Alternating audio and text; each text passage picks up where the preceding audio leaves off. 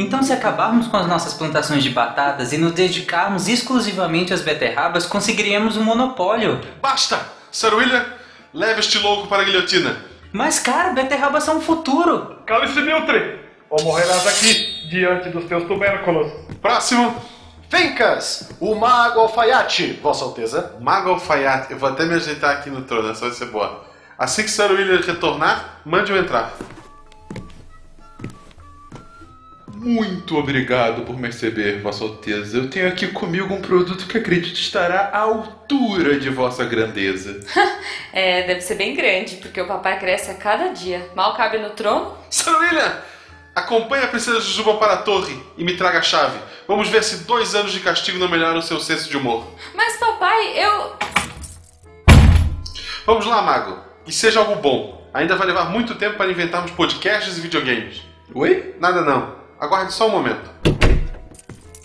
Aqui está a chave, poderoso rei. Ok. Prossiga, mago alfaiate Fencas. Vossa Grandeza, trouxe para o senhor um produto único, uma peça de tecido mágico. Tecido, mas eu não. Vossa Alteza de notar que esse não é um tecido comum. Esse tecido pode ser visto somente por pessoas inteligentes. Ah, sim, eu, eu ia dizer que estava à venda. Ah, se me permite, Alteza, eu gostaria de tocar no tecido. Não é possível. Ele é feito de um material mágico que sempre fica flutuando. Ele foge do toque. Funciona como antigravidade, uma espécie de magia que ainda há de ser inventada por Sir Newton, o profano. Mas quando usado na forma de roupa, ele vai oferecer uma leveza tão grande que o senhor achará que não está usando nada. Com todo respeito. Isto é uma basófia. Fanfarronadas e velhacarias. Dê a ordem, Alteza. Irei decapitar esse charlatão neste exato momento. Guarde sua espada, William. Escute o mago. Obrigado, Vossa Magnificência. Estou apenas aqui tentando viver da minha arte. Quem não está, né? Tudo bem. Perdoe meu cavaleiro e me diga, de onde vem este maravilhoso tecido? Mas é pele de dragão, claro. Isso é um absurdo. Nunca antes na história desse país, ou, ou melhor, nunca antes na guarda deste castelo, eu vi um dragão. Mas esse dragão é invisível? Ele mora numa garagem? Como, senhor? Nada demais. Lord Sagan já me falou desse dragão. Vou querer muitas roupas com esse tecido. Tragas aqui amanhã. Lhe cobrirei de ouro pelo tão belo presente. Obrigado, Vossa Magnificência. Amanhã estarei aqui. E este foi o último, Alteza. Ufa. Majestade, esse Fencas é aquele que meses atrás alegou ter matado gigantes e no fim era um homem? Sim, mas era um homem com nariz gigante, lembra-se? Vossa Magnificência, me desculpe a franqueza, mas eu não posso deixar que isso fique assim. Esse homem é um farsante e não vi tecido algum. Mas que burro! Eu também não vi. Eu quis dizer que burro é este Fencas tentando enganá-lo, Vossa Alteza. Mas, Alteza, então, por que comprou as roupas? Vais emboscá-lo amanhã? Nada disso. Arauto, espalhe a notícia da roupa que só os inteligentes conseguem ver, para toda a população do reino. Mas. não entendo. Cara, a partir de amanhã eu trabalho pelado. Tem coisa melhor do que isso?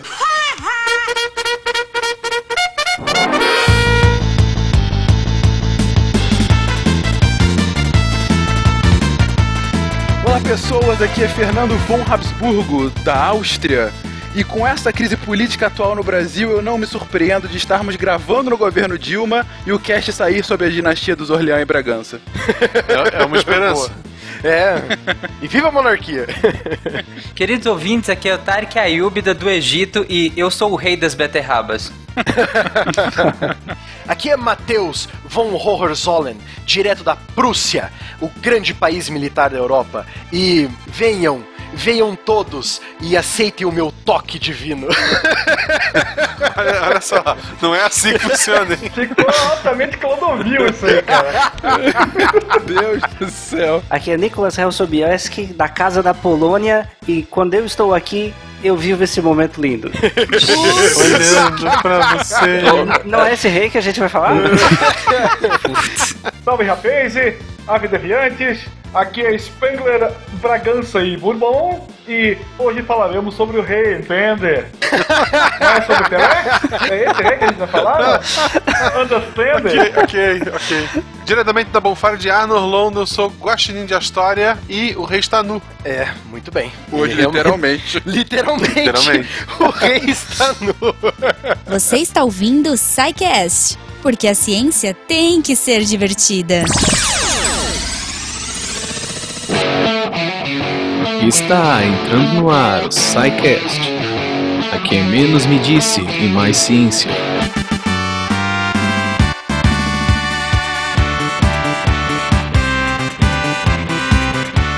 Ouvintes de peso da ciência, univos. De São Paulo, aqui é Fernando Malta. Aqui é a Jujuba. E aí, Gominha, tudo bem? Tudo bem. E aí, hoje estamos no Papo de Gordo, é isso? É o Papo de Gordo, Poxa. os queridões do Papo de Gordo, que já gravaram aqui conosco, e nós com eles, né? Sim, sim. Saudades deles, né? Aliás, precisam voltar pra gente fazer algum cast especial aí.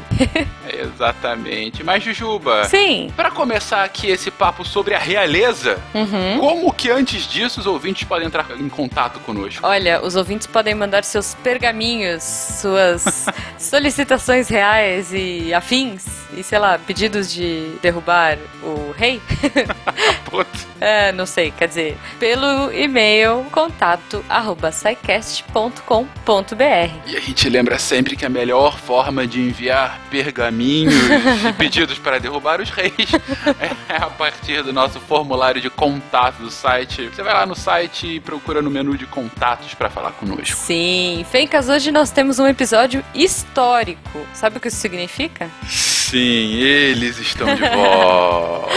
Sim. Aqueles, aqueles que derrubam os muros da ignorância. Quem, Sim, Jujuba? a Livraria Berlim tá aqui com a gente. É... É! que isso? Crianças no fundo gritando. Ah, ok, ok. É porque derrubou o muro, entendi. Porque derrubou o muro, exatamente. Ah, claro, Pedro Bial cobrindo ali na frente. Fazendo uma poesia. Alguma poesia Não sei moderna, pós-moderna. É, né? O muro derrubou, mas o que caiu foi o muro ou a vergonha na cara? Sabe? Alguma coisa assim. Um tijolo não é mais. Ah, enfim, a gente tá viajando aqui, mas o que a gente veio falar é que a Livraria Berlim tá de volta com a gente, trazendo vários livros em promoção legais, como sempre eles fazem. Tem um livro muito legal relacionado ao episódio de hoje, Sim. que é sobre realeza, e o livro de destaque da semana que vai estar lá no post é A Cultura do Renascimento, de Jacob Burckhardt. Tem muita consoante nesse nome do cara, espero Tá que eu tenha lido tá certo. Então, pra quem curte, ah, enfim, só um resuminho do livro aí, esse livro ele é uma referência não só para historiadores, mas filósofos, críticos de arte e curiosos, como nós todos ouvintes do SciCast. Esse autor ele é famoso por cursos que ele ministrou e ele teve entre alguns alunos aí, não sei se você conhece, Fencas, um tal de Nietzsche. Foi aluno desse Jacob. Vagamente ouvimos falar dele. É pouca coisa, pouca coisa. O legal é que esse livro, o Jacob faz uma análise histórica, política, cultural e religiosa da Itália dos séculos 14, 15 e 16. Uhum. Que tem e é unificada por um fio condutor que identifica o surgimento do individualismo moderno. Na verdade, é um livro miçangueiro mesmo. Ele tá falando sobre a história sob o ponto de vista não somente dos reis, mas da população comum. Uma coisa que a gente aprecia muito aqui no SciCast. E como, de fato, você mudou a lógica do coletivo popular para um individualismo é, junto com o Renascimento no lugar onde ele fervilhou, de fato, que foi na Itália renascentista. Então, um livro bem interessante que conversa muito com o cast aqui de hoje. Uhum. Um livro contemporâneo de um dos principais filósofos da arte de governar da monarquia, que é o Maquiavel, que a Olha gente só. cita aqui no, no livro, aqui no cast de hoje. Enfim, é uma leitura recomendadíssima aos amantes de história, curiosos, amantes de arte, enfim. Sim, tá lá em promoção. Vocês vão entrar no, no link aí que a gente vai deixar no post. Podem comparar. A graça da Livraria Berlim é que o frete deles é grátis. Então, mesmo que você ache o livro com um pouquinho de diferença, eles vão ganhar no frete, porque eles não cobram frete pro Brasil todo. Eu posso dizer porque eu já pedi um livro deles, o Devoradores de Mortos da última vez, eu consegui, foi difícil. Os estoques já esgotaram, vocês ouvintes, olha, são incríveis. Vocês... Devoraram o livro? Ah, ah, ah. Ah, meu Deus. Meu Deus do céu, não, não podia deixar passar essa. Ok, ok. Bom, beleza. Vocês devoraram o estoque da Livraria Berlim. Muito obrigado por isso. Espero que vocês gostem dos livros que eles têm aqui em destaque. A gente vai falar de mais alguns, né, Fencas? Uhum. Não, por exemplo, tem o Estrada para Forro Novo, do Fernando Uhum. Lourenço Fernandes, que é um pesquisador de história marítima de Segunda Guerra Mundial. E ele fala de algumas histórias da Força Expedicionária Brasileira entre 44 e 45, durante a guerra, no inverno italiano e no verão carioca. Então, assim, é uma narrativa bem interessante da guerra sob o ponto de vista brasileiro, ou seja, o que, que nossos queridos pracinhas estavam fazendo lá e visa o que acontecia aqui na capital, à época, o Rio de Janeiro, e toda a vida moderna do fim da Era Vargas, né? Da primeira Era Vargas. Mulheres. Mulheres, Dinheiro, 100 mil dinheiro, dólares. cassinos, bons vivant. Mas enfim, é, o livro é muito bom e esse em específico tá numa promoção fantástica. A gente até Hum. chegou a comparar com outros lugares. Foi. Em outros lugares, o mais barato que a gente viu foi por 43 reais e na livraria Berlim, com o frete gratuito, 35 reais. Então, assim, tá Muito de bom. graça pra vocês. Uma história bem interessante. Legal. Além disso, do Orgulho Nasce a Guerra, do Max Wagner, que é o primeiro volume da saga A Última Poesia. Ai, esse eu achei bem legal. Bem, bem interessante. É, é um livro que se passa, na verdade, na Primeira Guerra Mundial, em que ele fala sobre uma carta que é escrita pelo famosíssimo Barão Vermelho, como que essa carta se torna uma arma de propaganda que pode acabar com a Primeira Guerra Mundial. Ao mesmo tempo, tem a história de um piloto francês que encontra um bebê alemão numa trincheira e passa a cuidar dele. Gente, quem será que largou um bebê numa trincheira? Mas beleza. Enfim, Primeira Guerra, né? É, pois é. E, ao mesmo tempo, um cabo que à época não tinha qualquer reconhecimento, ah, mas que ele fala sobre a vida na Europa naquele tempo, e esse cabo viraria, 15 anos depois, o reconhecidíssimo, por que não, Adolf Hitler, né? O pequeno Adolfinho. o pequeno Adolfinho durante a Primeira Guerra, a visão dele da Primeira Guerra Mundial. Então, assim, é um livro que fala de forma nua e crua como foram as batalhas da Primeira Guerra Mundial, a Guerra das Guerras, né? Interessante. Aquela que era considerada a guerra para acabar com todas as guerras e que, na verdade, começou a Segunda Guerra posteriormente. Mas, enfim, é um livro muito interessante. É, eu fico imaginando, assim, eu fiquei curiosa, porque tem, tem uma pegada meio Cornwell, sei lá, um Cornwell Sim, da sim, Primeira sim. Guerra.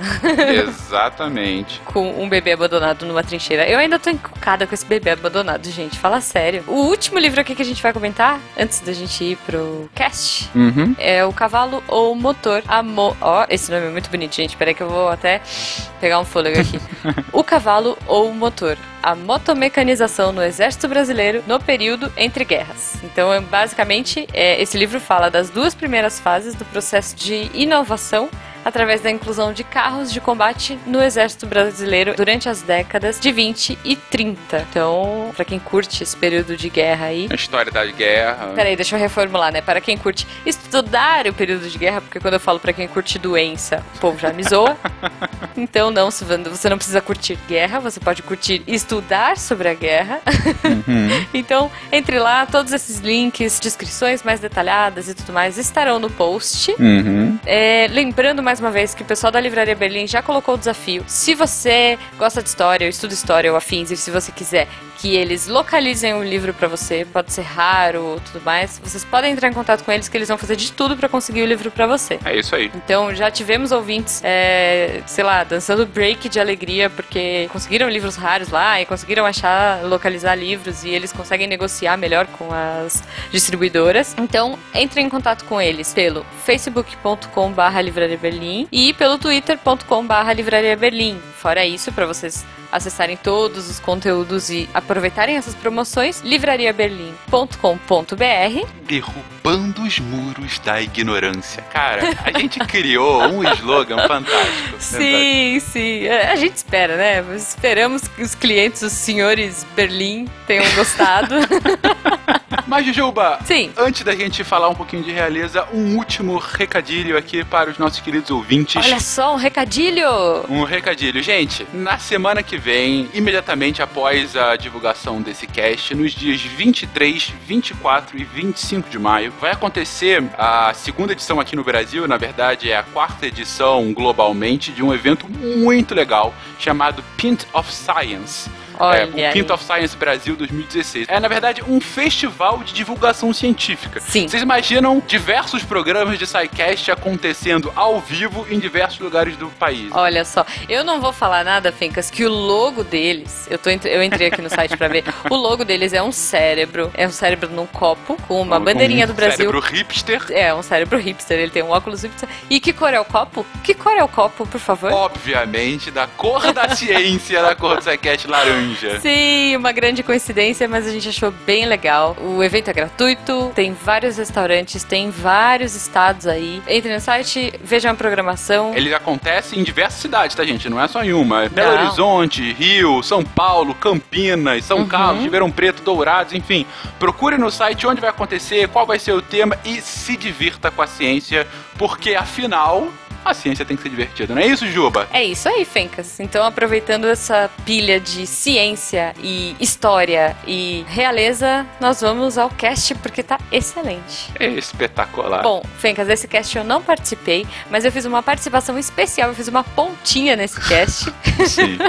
Nos teatros do Guaxa que estão cada vez mais excelentes. Exatamente. Então, Você foi a ruiva da vez, né? eu fui a ruiva da vez, eu fui a ruiva da vez. A Dani não pôde participar, então eu preenchi a cota das ruivas do teatrinho.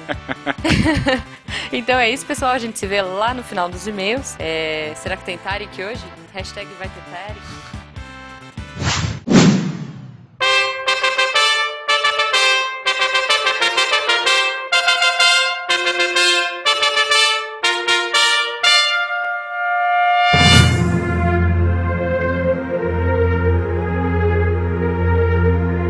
Única coisa conhecida a ir mais rápido que a luz é a monarquia, segundo o filósofo Lee Tin Widow. Ele argumenta assim: você não pode ter mais do que um rei, e a tradição exige que não haja diferença entre os reis. Por isso, quando um rei morre, a sucessão deve passar para o herdeiro instantaneamente. Presumivelmente, deve haver algumas partículas elementares, reisons ou possivelmente rainhons, que fazem esse trabalho, mas é claro, a sucessão por vezes falha se em pleno voo eles atacam uma antipartícula ou um republicon. Os planos ambiciosos desse filósofo para usar a descoberta para enviar mensagens envolvendo a tortura cuidadosa de um pequeno rei a fim de modular o sinal nunca eram totalmente completados porque justamente nesse ponto geralmente o bar era fechado. Terry Pratchett em Morte.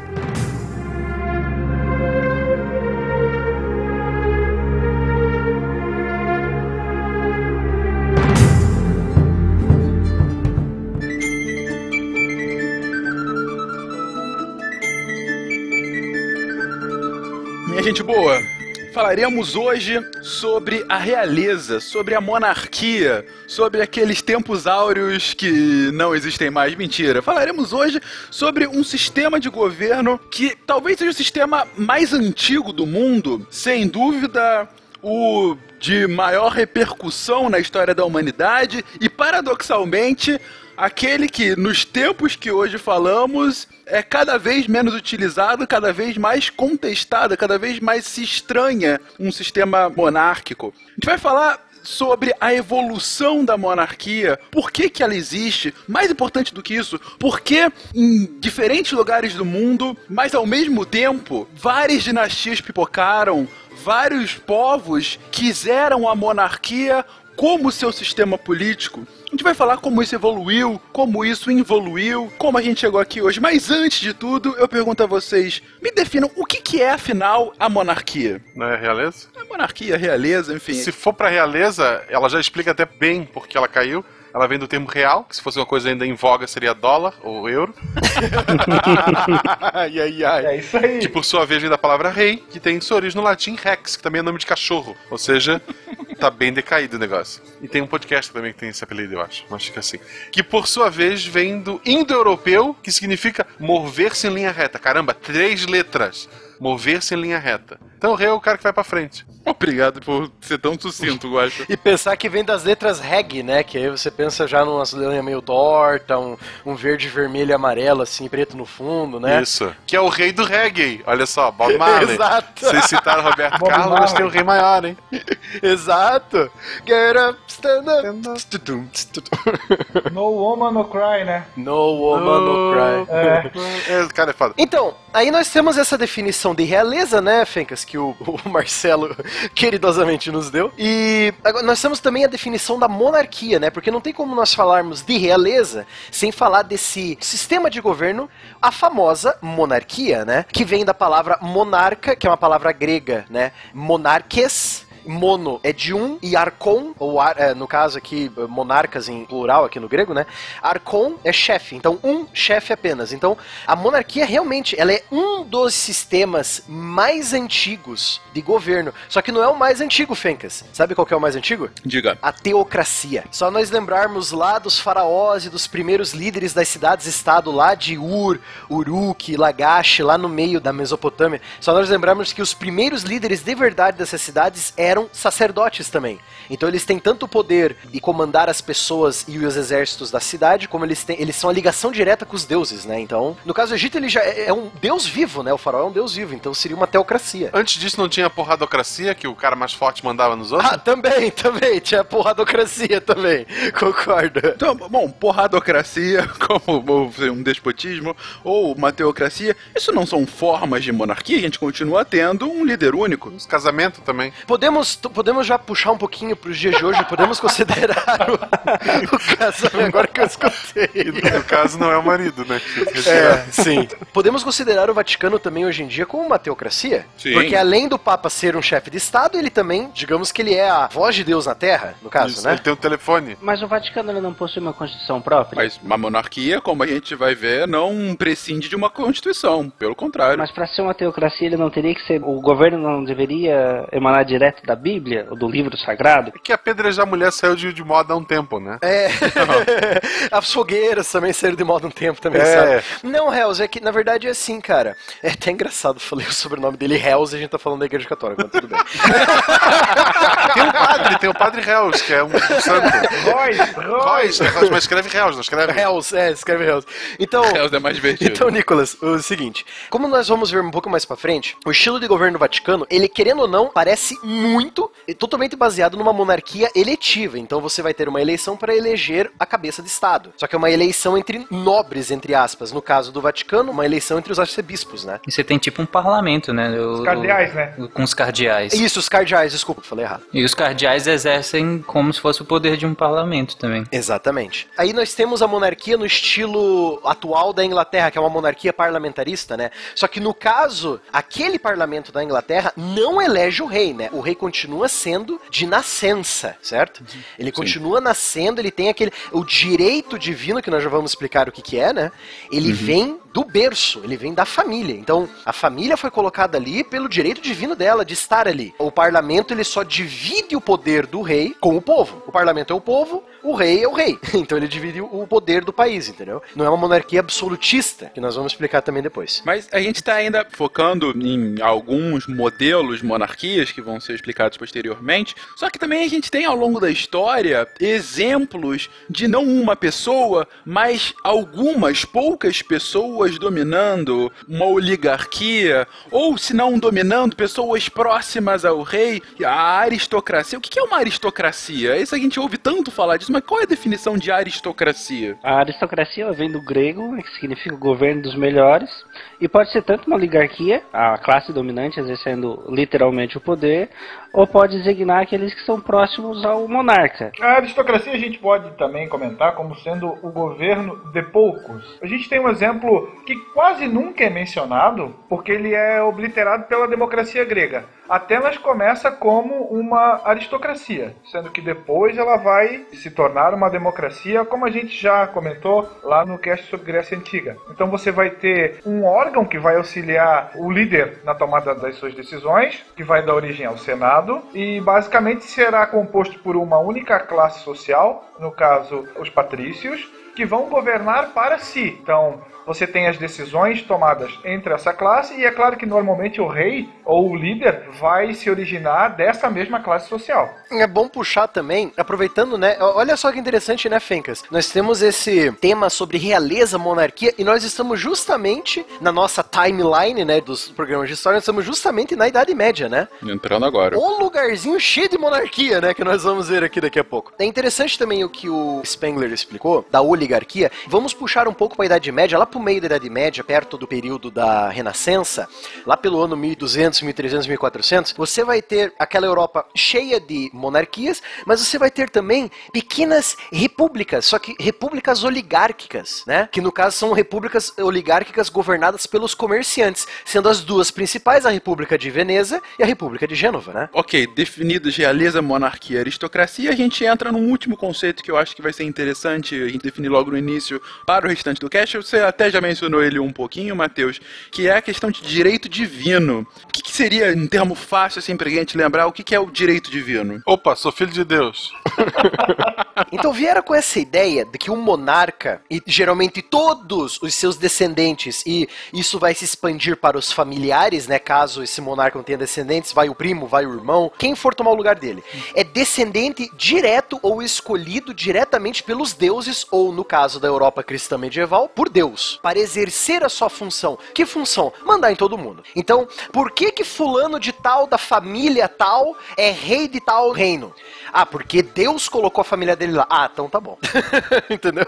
Isso também é uma forma de você criminalizar ou tornar pecaminoso qualquer tentativa de crítica ao rei. Você não vai criticar o rei, você estará criticando indiretamente a Deus. E aquele que atenta contra o rei, seja por palavras, seja por escritos, está atentando contra Deus. Uhum. Logo, você não pode criticá-lo. E o governo do rei não é um governo para o povo, ele governa para Deus. Então você não pode fazer críticas, porque ele é o escolhido, ele é o The Chosen One. Agora imagina nos nossos dias um rei com essa pinta aí do direito divino, só que ele sendo um Joffrey da vida. Já imaginou a cagada que ia acontecer, cara? Eu não preciso imaginar, é só olhar pra melhor Coreia que a gente tem quase um Joffrey. Tem a mesma altura, inclusive.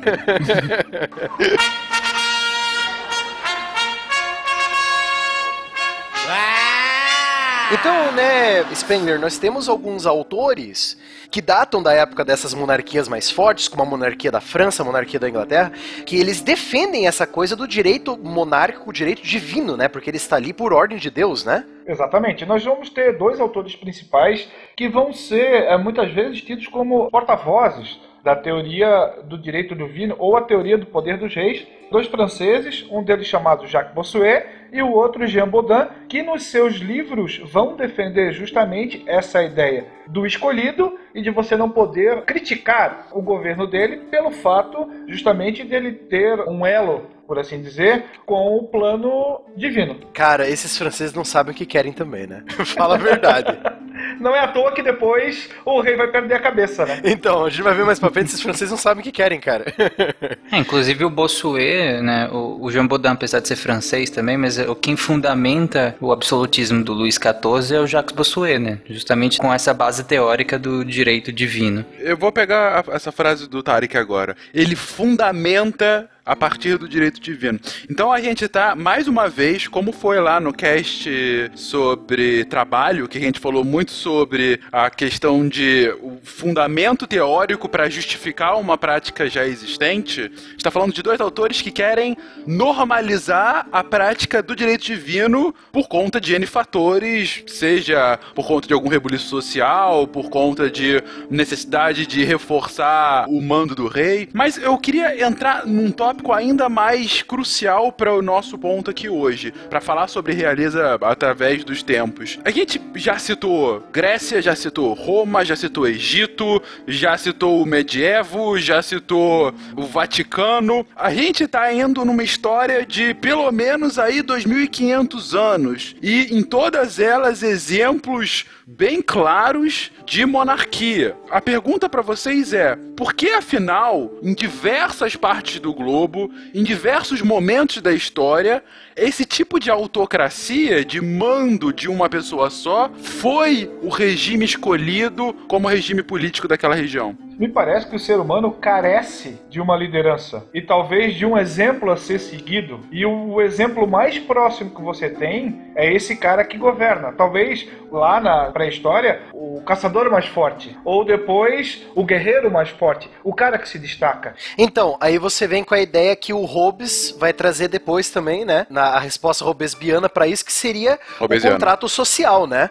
Então, você tem esse contrato social. O que, que é esse contrato social? A população vai ceder, vai ter uma cessão da sua liberdade total para um soberano único de uma família reconhecida, geralmente uma família nobre, que está registrada na história daquele país, né? Uma família famosa, que conquistou, que libertou, alguma coisa do tipo, para garantir a inexistência de um todos contra todos. Então ele vai ter o policiamento. Ele que não, nós temos que obedecer fulano de tal, porque a família dele fez tal coisa e é o direito divino dele também. Então nós temos tudo isso com o Hobbes trazendo no contrato social dele, né? Para garantir a vida em coletividade, né? Você renuncia de parte de um direito seu, que é a liberdade, em troca de uma vida em harmonia, regida por um escolhido, por assim dizer. Eu iria além do que o William falou em relação à necessidade humana de liderança, porque a gente observa isso largamente na natureza também. Por exemplo, chimpanzés, eles também têm uma estrutura extremamente hierarquizada com um membro dominante, né? Claro que em grupos pequenos, e aí eu acho que esse é uma das características interessantes, a questão dos grupos pequenos. Uma liderança baseada muitas vezes na força individual ou na aptidão física de caça, como nos caçadores-coletores, ou em características muito individuais e que qualquer um poderia ter, a coesão ela é mais fraca, por assim dizer.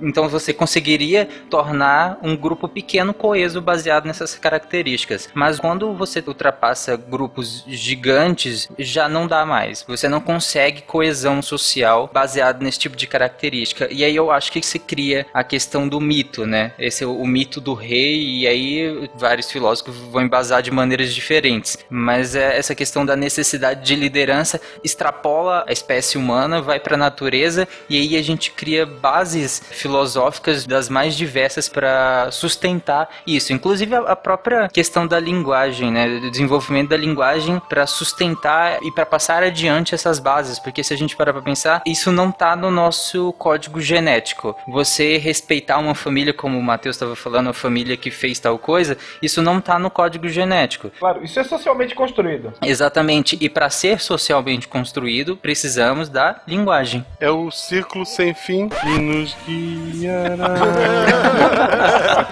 a dor e a emoção.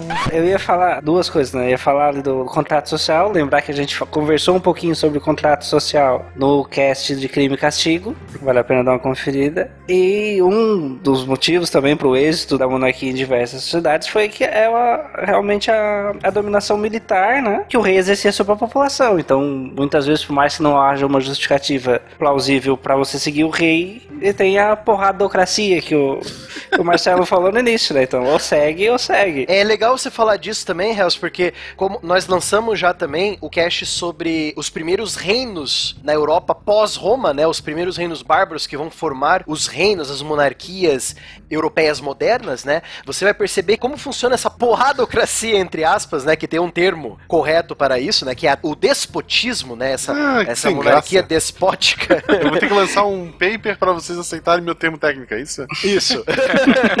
tem. E tem que ser aceitado nas maiores universidades do mundo também. Ah, isso é fácil. então, esse despotismo, essa força, a gente vai perceber que ela vem. Quem que é o nobre? Quem que vai ser essa pessoa que pode virar um rei numa monarquia? Ele é o cara que lidera o grupo de guerreiros lá dos germânicos que invadiram Roma, vai ganhar poder, vai ganhar terras, ele vai juntar alguma coisa com a cultura romana, que no caso é a junção do comitatus e colonato e, e a fé cristã que a gente analisou também. Vejam tudo lá na- no episódio de De invasões bárbaras. de reinos bárbaros, os primeiros reinos na Europa pós-Roma, né? Então tá tudo lá. Então você vê esse despotismo ascendendo lá. Por que que esses caras conseguem? Porque eles mandam nos soldados. Simples. Os soldados seguem seguem ele porque eles são os mais bravos, eles, ah, eles vão dar ouro, vão dar dinheiro pra gente, então vamos seguir esses caras, entendeu? Isso que o Matheus fala é interessante, porque só isso ainda assim não explica. Se você precisa de uma força militar exclusivamente para se manter, quem que mantém a força militar com você? Quem que mantém a força militar coesa? Se você precisa da coesão, da força para manter a coesão social, quem que mantém a força coesa? É aí que eu falo a importância do mito, a importância do subjetivo, entendeu? Porque é o subjetivo, é o mito que dá essa coesão, inclusive para que o uso da força seja efetivo. Claro, só olhando as histórias de Carlos Magno. Nossa, ele é o neto do Carlos o Martelo, o cara que acabou com a invasão islâmica ali do sul da França. Nossa, fulano de tal é da família de tal fulano que fez tal coisa, né? Você tem toda uma mística atrás da família. Nossa, o cara é Habsburgo, o cara quer dominar a Europa inteira, esses desgraça aí desses Habsburgo. Até a própria história dos hebreus tu encontra isso, né? Davi que venceu Golias, que vai se tornar o primeiro rei e assim por diante. Então a gente tá, tá se fechando um ciclo aqui. Para que haja uma dominação, por vezes é necessária uma força militar superior e daí a dominação física da população. Essa força militar superior, ela acaba sendo o que domina a população, mas ela por si não conseguiria se sustentar. Daí a necessidade de um mito para fazer a própria força militar ter um porquê da sua coesão. E esse mito, e a gente volta lá atrás na primeira resposta do Mateus, vem nos primórdios dos tempos, muitas vezes relacionados com mitos religiosos. A questão do direito divino, de fato, né? Giramos, giramos, giramos e voltamos ao direito divino, né? Exatamente. Então, os egípcios, os gregos, os romanos, os chineses, os sumérios, os indianos, todas as civilizações que a gente já falou até agora no SciCast e algumas que a gente ainda vai citar, muitas que a gente ainda vai citar depois, tem um pé nessa lógica da criação do mito para a criação da liderança para conquistar a população por força e por ideologia e daí a monarquia. Então a gente chega numa resposta que não sei se é a correta, mas é uma resposta bem interessante para minha pergunta original. Só para finalizar, Fencas, uma coisa que eu esqueci de comentar sobre o direito divino, né? Que eu Por fiz favor. a brincadeira na minha introdução lá em cima, todo mundo deu risada, né? O Spengler falou que parecia o Clodovil, né? Por que, que eu brinquei do tal do toque? É que antigamente, durante as- os governos das monarquias absolutistas dos anos 1400, 1500, 1600, você tinha uma prática chamada de a cerimônia, a cerimônia do toque divino. A população inteira se reunia na praça ou na rua, o rei ia passando e ia tocando as crianças, iam tocando porque as- elas estariam sendo abençoadas pelo poder divino, né? Então pra você ver toda essa mística por trás do monarca, do governante, né? Você tem essa cerimônia do toque. Então, é tipo o político beijando beijando o bebê, mais ou menos assim, só que o rei, o rei vai acenando e vai tocando na cerimônia do toque, ele só, a- né? Não, eu adorei a analogia que o Matheus fez. Depois os presidentes estão beijando o bebê. Mas isso é muito interessante mesmo, porque isso leva muito, em especial aqui no Brasil, na verdade na América Latina como um todo, que se diz que o presidencialismo latino-americano tem um quê monárquico, né? Porque o presidente, na verdade, em geral, na América Latina, o executivo é muito mais forte que o legislativo e o judiciário em geral, né? E que acaba sendo herança da monarquia, né? Sim, tanto que o Bolivar acreditava nas repúblicas latino-americanas. Já o San Martín queria monarquias, né? Porque pra ele o povo estava mais acostumado com o monarca do que com a ideia de república. Se a gente a, analisar o caso da Espanha e de Portugal, eles vão ser os últimos países a terem o direito divino abolido. Isso já no século XIX, né? Sim.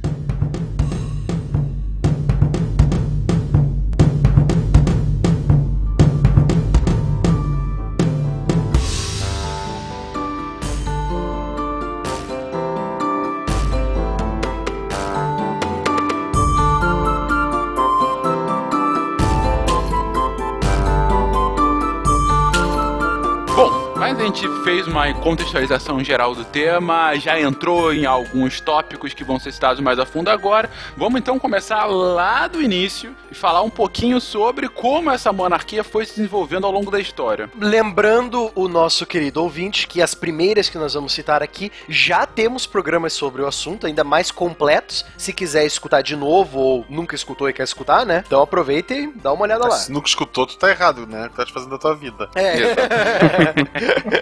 Trata de fazer a maratona agora. É, exatamente. Bom, antes de começar a falar sobre as monarquias mais famosas, que são, acabam sendo aquelas do imaginário coletivo do medievo europeu, a gente tem que falar das autocracias históricas, inclusive algumas que são difíceis até de chamar de monarquia, porque são chefes de tribo, enfim, civilizações muito pequenas. Deuses vivos. Sim, de qualquer forma, é importante citar para a gente ver essa evolução. E como vocês já mencionaram algumas vezes nas respostas iniciais, a, a necessidade de liderança é algo que advém das próprias tribos, lá no Neolítico, né? Que já tinham uma liderança mais forte. Sim, essa liderança mais forte, ela é, sempre vai existir, né? Como todos nós já afirmamos aqui, né? Existe essa necessidade psicológica de ter um guia, você ser guiado, geralmente é o mais forte. Vamos pegar como exemplo o filme lá do A Guerra do Fogo. Você vai ver que lá a tribo vai ter um líder. E geralmente o líder lá é o líder dos, dos Neandertais lá, ele tá meio velho, né? Aí vamos dizer assim, depois que o filme lá tava indo pros finalmente, o nosso herói, né, entre aspas, ele chega com o fogo. Melhor, ele chega com a técnica de fazer o fogo, né? Aí todo mundo segue ele, porque, ó, oh, ele sabe, né? Ele tem o conhecimento, vamos seguir ele. Ou não, ah, ele matou aquele tigre dentro de sabre, ele vai proteger a gente, né? Então você tem essa ideia já, essa ideia psicológica dentro, sabe? Eu vejo como uma ideia bem prática, na verdade, né? Porque a questão de uma ideia psicológica fica parecendo uma coisa em que você não racionaliza isso. Mas para mim é bem racional e bem prática no sentido de que o cara fez, ele pode fazer de novo e quando eu estiver perto eu não preciso fazer, ou caso haja necessidade de eu fazer e eu não conseguir, tem quem faça. E quem vai fazer por mim, eu sigo ele e possivelmente posso ajudar ele no futuro, né? E essa lógica de um super-humano como a liderança maior acabou sendo, de uma forma ou de outra, replicada em outras sociedades mais antigas. E aquela que a gente sempre cita como a mais antiga, se não a mais antiga, uma das, a sociedade egípcia, que tem, dentre os monarcas, um dos mais famosos da história, que são os nossos queridos faraós. Que agora estão apanhando do Moisés no set, na novela Dez Mandamentos. Né? Isso que é uma referência histórica excelente. Pô, maravilhosa. Pô, eu uso isso, usei isso no meu, na minha graduação, pô, você tá louco? o fato histórico, beleza. Digo, a novela da ah, não, A novela okay. é ótima também. Aquele extintor na cidade egípcia é ótimo. Sério, é a Tarik, segunda vez eu... que eu ouço isso aqui no SciCast. Tá me doendo. Tarik. tá bom. Mas que tipo de características tinham os faraós para legitimar esse domínio? Aqui a gente vai ter uma amálgama de poder político com poder religioso. Tanto é que o faraó vai ser considerado, como nós já comentamos anteriormente, como um verdadeiro Deus vivo, aonde a função dele estará ligada a praticamente tudo: as enchentes do Rio Nilo, sucesso da colheita, períodos de paz, períodos de guerra. Tanto que se dizia que o Rio Nilo só alaga e só reduz o seu volume graças à vontade do faraó. O faraó ele é, ele tem que ser o Nilo, ele é o Nilo. O Nilo ele enche e esvazia de acordo com a vontade do faraó. Ele intervém diretamente na vida daquela região, né? Sim. Então, você vê uma característica bastante grande de deísmo a partir daí, de uma ligação explícita de como o faraó está relacionado com as divindades que os cercam. É, isso a gente explicou lá no, no, no cast de Egito, tá explicado certinho da onde que o faraó pegou essa mãe aí do Nilo, tá explicado tudo certinho lá, caso você tenha mais curiosidade, né, ouvinte? E continuando na linha histórica, outros povos que vão nesse sentido são os povos mesopotâmicos, né? Enfim, que também, não com os faraós, obviamente, mas com o mesmo nível de autocracia e com justificativa similar, não é isso? Então, os povos mesopotâmicos, eles têm uma coisa diferente, Fencas. No começo, eles eram sacerdotes. Os sacerdotes, eles tinham que ser a comunicação direta com os deuses, porque, ao contrário do Nilo, os rios Tigre e Eufrates, eles eram muito instáveis. Você não tinha um período certinho de alagamento e de seca, né? Ah, porque os deuses são furiosos. Tanto que os deuses das mitologias sumérica e babilônica, eles são deuses furiosos furiosos, né? Eles estão sempre de mau humor. Então o sacerdote ele sempre tem que fazer esse trabalho de tentar acalmar os deuses, né? Só que aí começa a aparecer aquele cara, vamos chamá-lo de general. Ele não, era- não tinha bem esse termo general, ele era o cara que comandava o exército da cidade, né? Que eram cidades-estado, correto? O que, que eles vão costumar a fazer? Esses generais, esses comandantes de exército, vão começar a se casar com as sacerdotisas dos templos de Ishtar, de outras deusas da mitologia sumérica, né? Ao se casarem com essas sacerdotisas,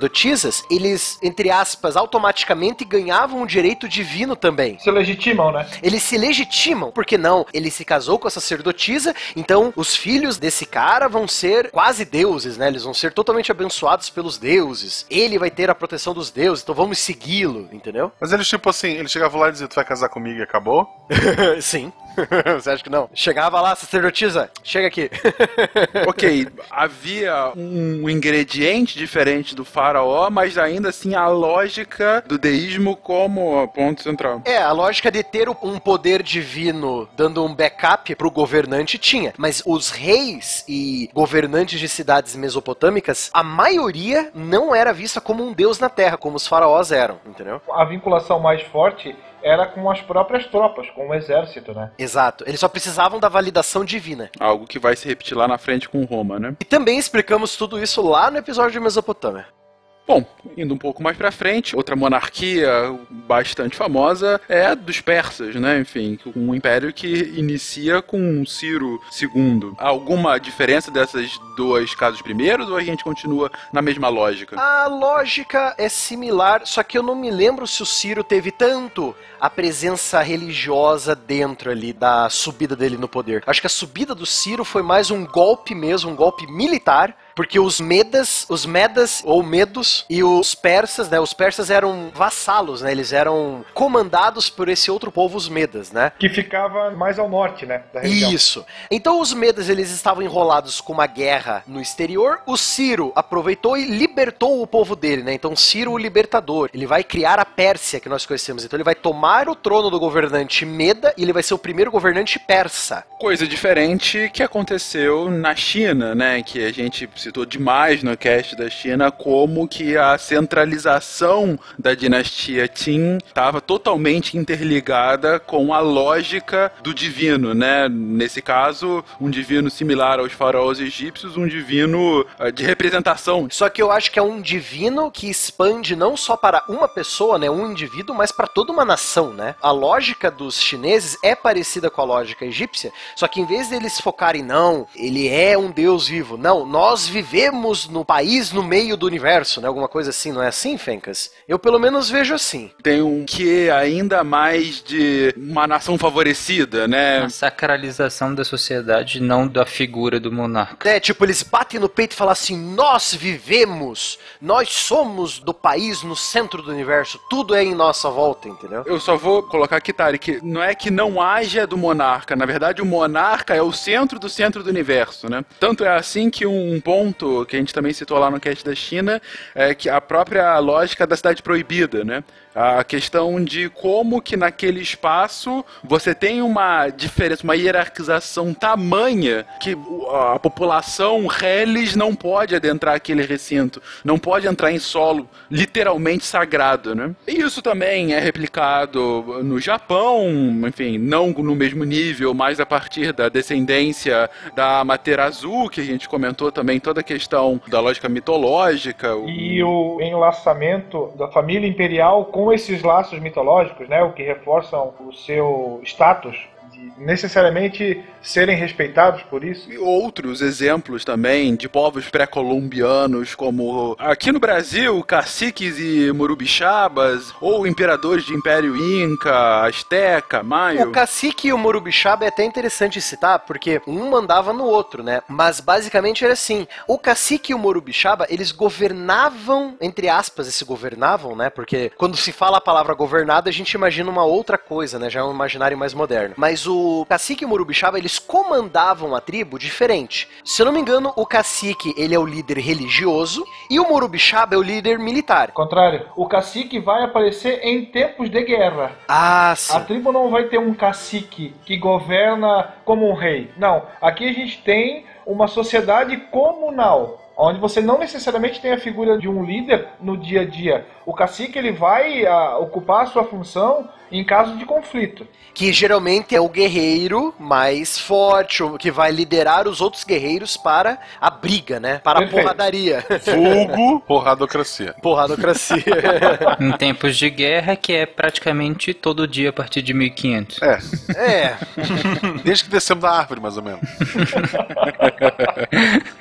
Justo. Bom, então, pra finalizar esse período histórico pré-medieval, tanto Grécia quanto Roma havia toda uma lógica de monarquia, cada uma com seus vieses, né, que também foram explicados no cast. Mas falando um pouquinho deles, a gente tem tanto por um lado Alexandre, enfim, entra um pouco na Grécia apesar de não ser, né, enfim, da Macedônia, e o rei filósofo de Platão. Qual seria uma diferença, por exemplo, dessas monarquias das cidades-estados gregas para essas demais que a gente citou até agora? Se a gente levar em consideração a cidade-estado de Esparta, lá nós teremos uma diarquia. Nós temos dois reis que governam e não apenas um. Isso já, já muda um pouco a figura. Mas tem outras características que vocês acham interessante citar? Geralmente você vai ter um conselho nas cidades-estado gregas. Elas vão copiar duas cidades principais. Ou elas vão ser parecidas com a monarquia, a diarquia, no caso, espartana, ou no caso, uma monarquia mesmo, com apenas um rei, mas parecida com as mesmas leis, etc. Ou ela vai tentar a experiência republicana ateniense, certo? Por exemplo, vamos dizer assim: além da diarquia, nenhum dos reis espartanos estava acima da lei. E as leis espartanas elas eram decididas por um conselho, o conselho dos anciãos. Então você vai ter um conselho dos mais velhos, das famílias mais prestigiadas da cidade-estado, geralmente suas famílias mais antigas, né, que aí já vem todo um mitológico por trás, né? Ah, porque eles são das famílias que libertaram a gente de tal lugar, entendeu? Então você vai ter um certo conselho junto com um rei, muito parecido com as monarquias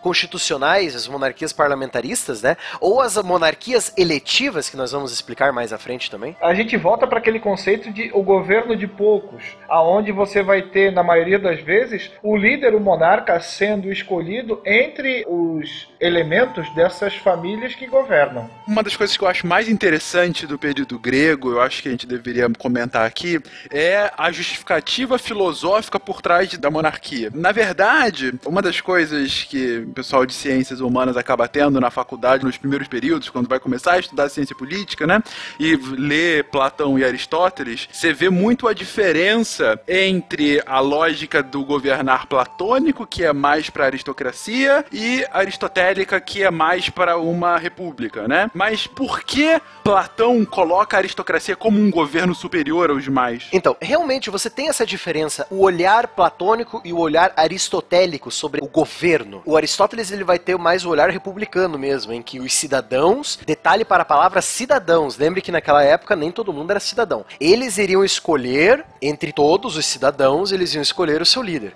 E o Platão ele tem aquela ideia da aristocracia, no caso, o governo dos melhores, né? Os mais capacitados filosoficamente, intelectualmente, governariam a cidade ou, no caso, a região, né? Esse Platão diz que a aristocracia deveria se fundar basicamente na sabedoria. Então seria um governo orquestrado pelos sábios, que deveriam dirigir ali a sua cidade-estado, por exemplo, rumo a um bem comum. Justamente por serem sábeis, eles iriam analisar o bem comum, né, Spengler? Acho que seria essa a ideia, né? E aí, sei lá, separar o que é bom e o que não é, pela experiência, pela sua virtude, pela sua sabedoria. Já o Aristóteles vai justamente tocar nessa questão do cidadão, e esse cidadão teria que ter toda uma formação intelectual, principalmente, para poder atender os interesses de um povo. Ele até meio que se contradiz porque ele fala que não deve ser levado em consideração nascimento, riqueza, só teria que ter um governo de todos. Todos, nem todos. O todos é todo cidadão, né? Isso, a gente tem que lembrar que povo e população são conceitos diferentes na Grécia Antiga, como a gente já comentou também no cast sobre a Grécia, né? Exatamente.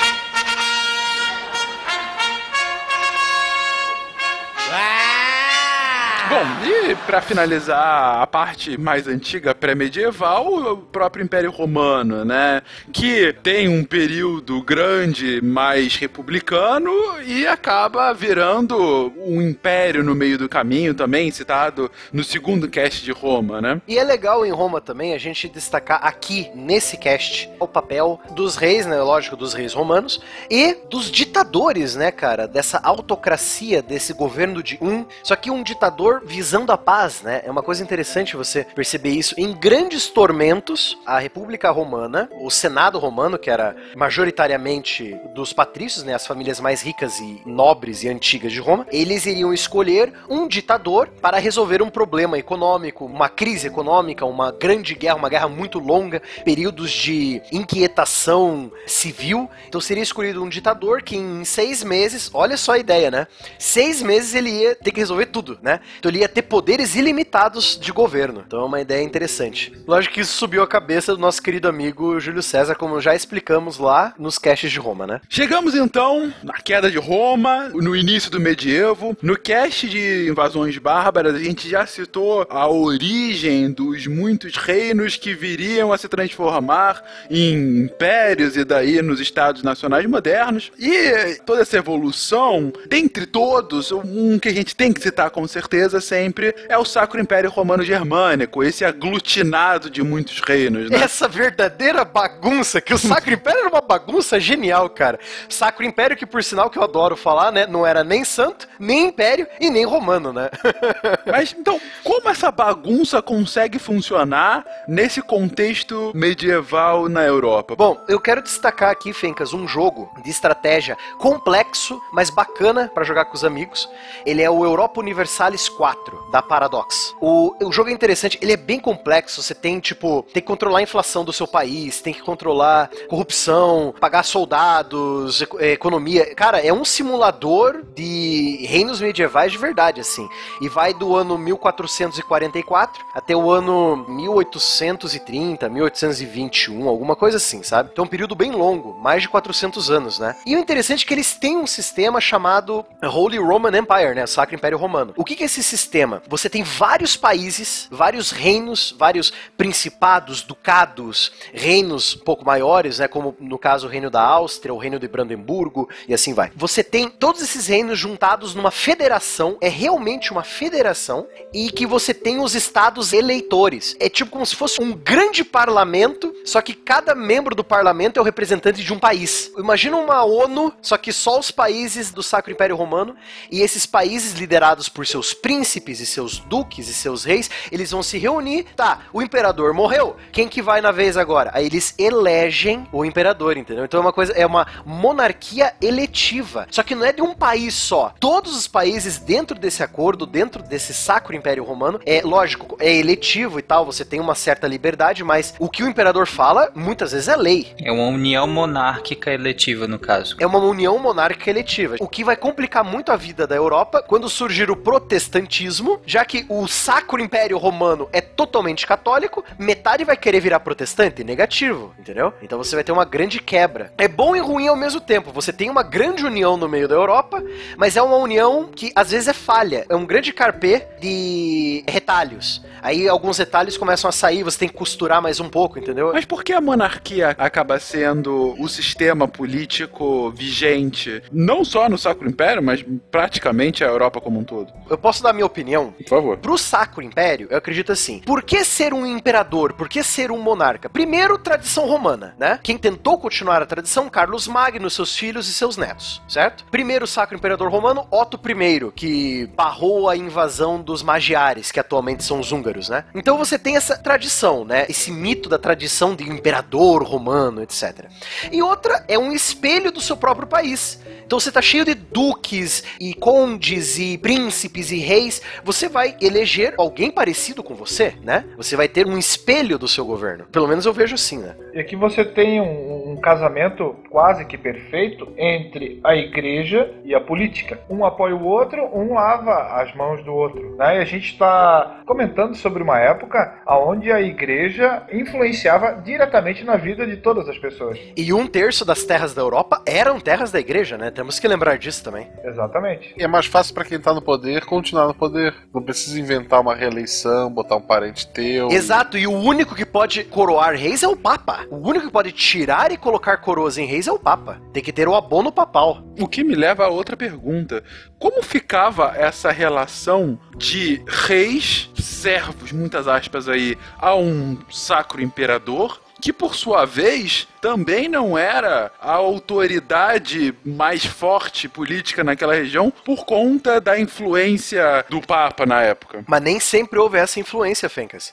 Nós temos que lembrar que, mesmo a igreja sendo a mais poderosa, mais rica instituição depois da queda do Império Romano, depois, tipo, 200, 300 anos que os reinos modernos estão estabelecidos, vai haver brigas e conflitos entre o poder do rei e o poder do Papa. Então, tá, você tá me dizendo que eu sou o rei da França, eu sou aqui pelo meu direito divino, eu sou o rei da França. Deus me colocou aqui. E quem que é você para me mandar em mim, entendeu? Discussões assim. Você tem o mesmo poder que eu, cara. Então não vem meter o bedelho no meu país. Vamos sair um pouco do Sacro Império? Essa encrenca vai levar o rei, se eu não me engano, é Luís Zubelo, da França. Ele vai raptar o Papa e vai criar um próprio papado. Então vai ser o papado de Avignon, que vai criar o chamado antipapa. Então teve uma época, uma grande época, por sinal, de 200, 300 anos, chamado o período dos dois papas. Você tinha o Papa em Roma e o antipapa. O antipapa usava outras cores, assim, tipo, o Papa usava branco, outro preto.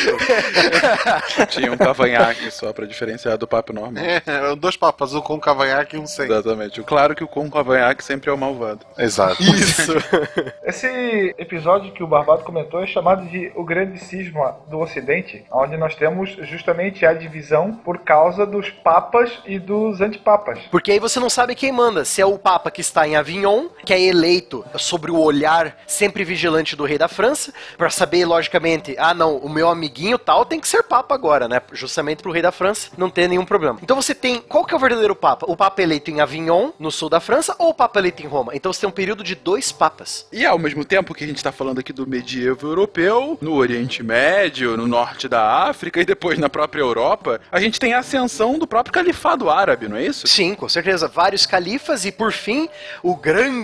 A grande pedra no sapato da Europa, que é o califado dos otomanos, né? O Império Otomano. É só pra explicar, o califa, ele é tecnicamente representante ou sucessor, que surge ali depois que o profeta, né, o profeta Muhammad, ele morre em 632, e aí, no caso, a sucessão dele é feito por um califa, né? Na época, o Abu Bakr. Abu Bakr. É, ele sucede o profeta como um califa. Ô, Tarek, é por essa pronúncia de Mohammed que você tem que falam que você é do Daesh, cara. Eu só sou preciosista. E a gente citou aqui o, o califado porque, apesar do nome distinto, a lógica de monarquia é a mesma. E uma monarquia altamente teocrática, né? É só lembrar da brincadeira do Tariq na apresentação. Ele falou: "É, Eu sou o Tariq Ayúbida, né? A dinastia Ayúbida ela foi criada pelo Saladino, o sultão do Egito, que liderou as forças islâmicas contra os estados cristãos entre a segunda e a terceira cruzada, né? E os herdeiros do Saladino, os filhos dele, vão herdar esse sultanato, esse califado. Então é basicamente a mesma coisa que uma Europa monárquica, só que com um nome diferente. O Saladino, inclusive, aparece naquele filme Cruzada com o Orlando Bloom. Ah, ótimo filme. Sensacional o ator. Sensacional. Uma das poucas coisas que prestam daquele filme. Quem? O Orlando Bloom? O Legolas? Não, o Saladino, pô. Tô brincando.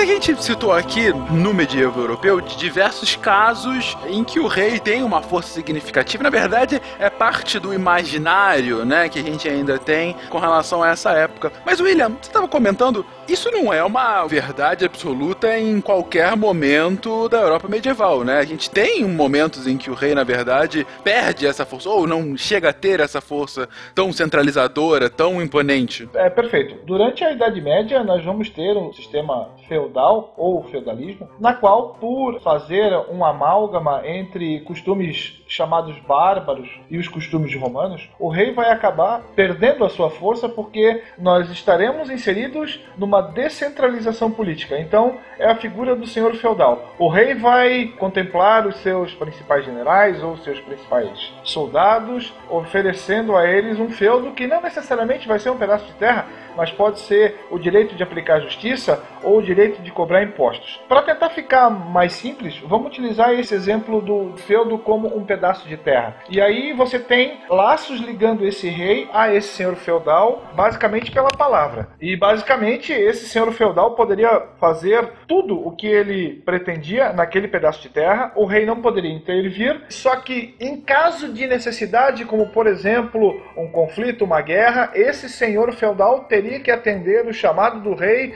com os seus soldados, com os seus armamentos e assim por diante. Então você vai ter um território completamente fatiado em proporções de terra, sendo que naquela terra vai ter um, entre aspas, mini-rei, que seria o senhor feudal. É interessante você falar isso desse mini-rei, tanto na Inglaterra medieval quanto na França medieval, você vai ter um personagem na França chamado de O Condestável, o grande general francês, que ele, junto com o rei, vai liderar os exércitos. No caso da Inglaterra, você tem o Marshal, que vem a se tornar a palavra marechal, né? Que é o nobre que, junto com o rei, vai liderar os exércitos do país. Perfeito. Então, é, ele é basicamente o dono do feudo. E ele aplica a justiça, ele cobra os impostos, ele faz tudo o que ele bem entende. Como você tem um território descentralizado, o rei acaba sendo apenas mais um senhor feudal. Então ele é fraco. A gente está falando de uma época em que estradas eram, as que existiam, precárias, você tem uma insegurança muito grande, então não tem como uma pessoa intermediária ir se queixar ao rei por causa dos atos do senhor feudal lá do extremo norte. O feudo era praticamente autônomo, então a sua vida se restringia àquilo ali. Não existe a possibilidade de você solicitar a ajuda do rei. E a gente vai ter toda uma teoria social que vai avalizar isso, aonde basicamente a gente vai ter uma sociedade dividida em três estamentos, onde nós vamos ter aqueles que trabalham, os servos,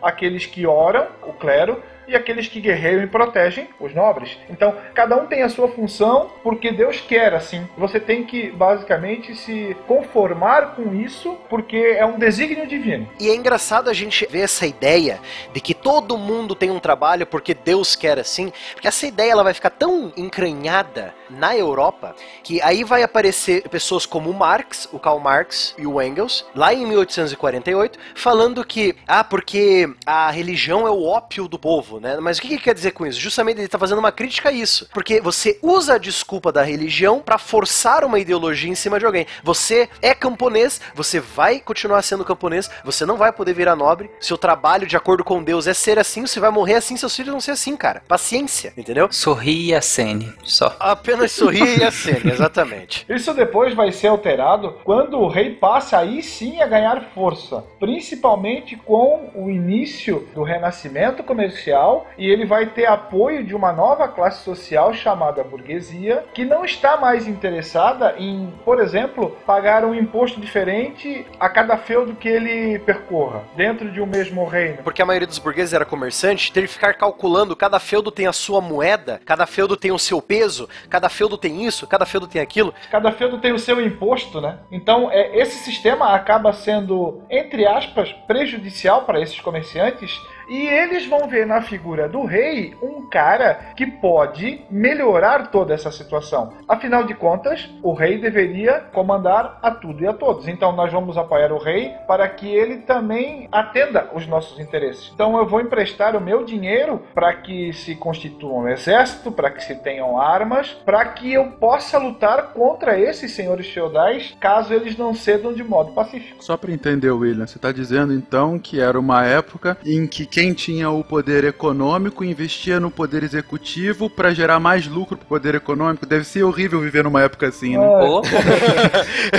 Felizmente nós não conhecemos nada desse tipo, né? Hum, Não, não, não, aqui não. Aí sim a gente tem a figura do rei, aquele cara com a coroa que senta no trono, que faz o que bem entende, né? Normalmente essa é a imagem clássica quando a gente questiona o que que tu pode me falar a partir do termo rei. Normalmente isso, cetro, trono, capa, o cara que era filho de um outro rei. Então nem sempre foi assim, né? Mas ao mesmo tempo que esses reinos começavam a ganhar esse status cada vez mais fortalecido, isso lá no final da Idade Média, né, enfim, já entrando na Renascença, a Inglaterra vivia uma história um pouquinho distinta dos demais reinos da Europa, não é? Aqui a gente pode, inclusive, fazer um paralelo histórico com a situação do parlamento que a Inglaterra possui até hoje, aonde o poder do rei é limitado. Claro que nesse meio tempo a gente vai ter uma reviravolta depois, mas a gente tem a figura, por exemplo, da Magna Carta e do rei João Sem Terra. Esse João Sem Terra aparece numa lenda muito famosa que todo mundo conhece, que é o Robin Hood. É o Príncipe John. Se eu não me engano, um dos filmes lá com o Russell Crowe, o Robin Hood, contando uma história, tentando contar uma história mais histórica, né? Historicamente correta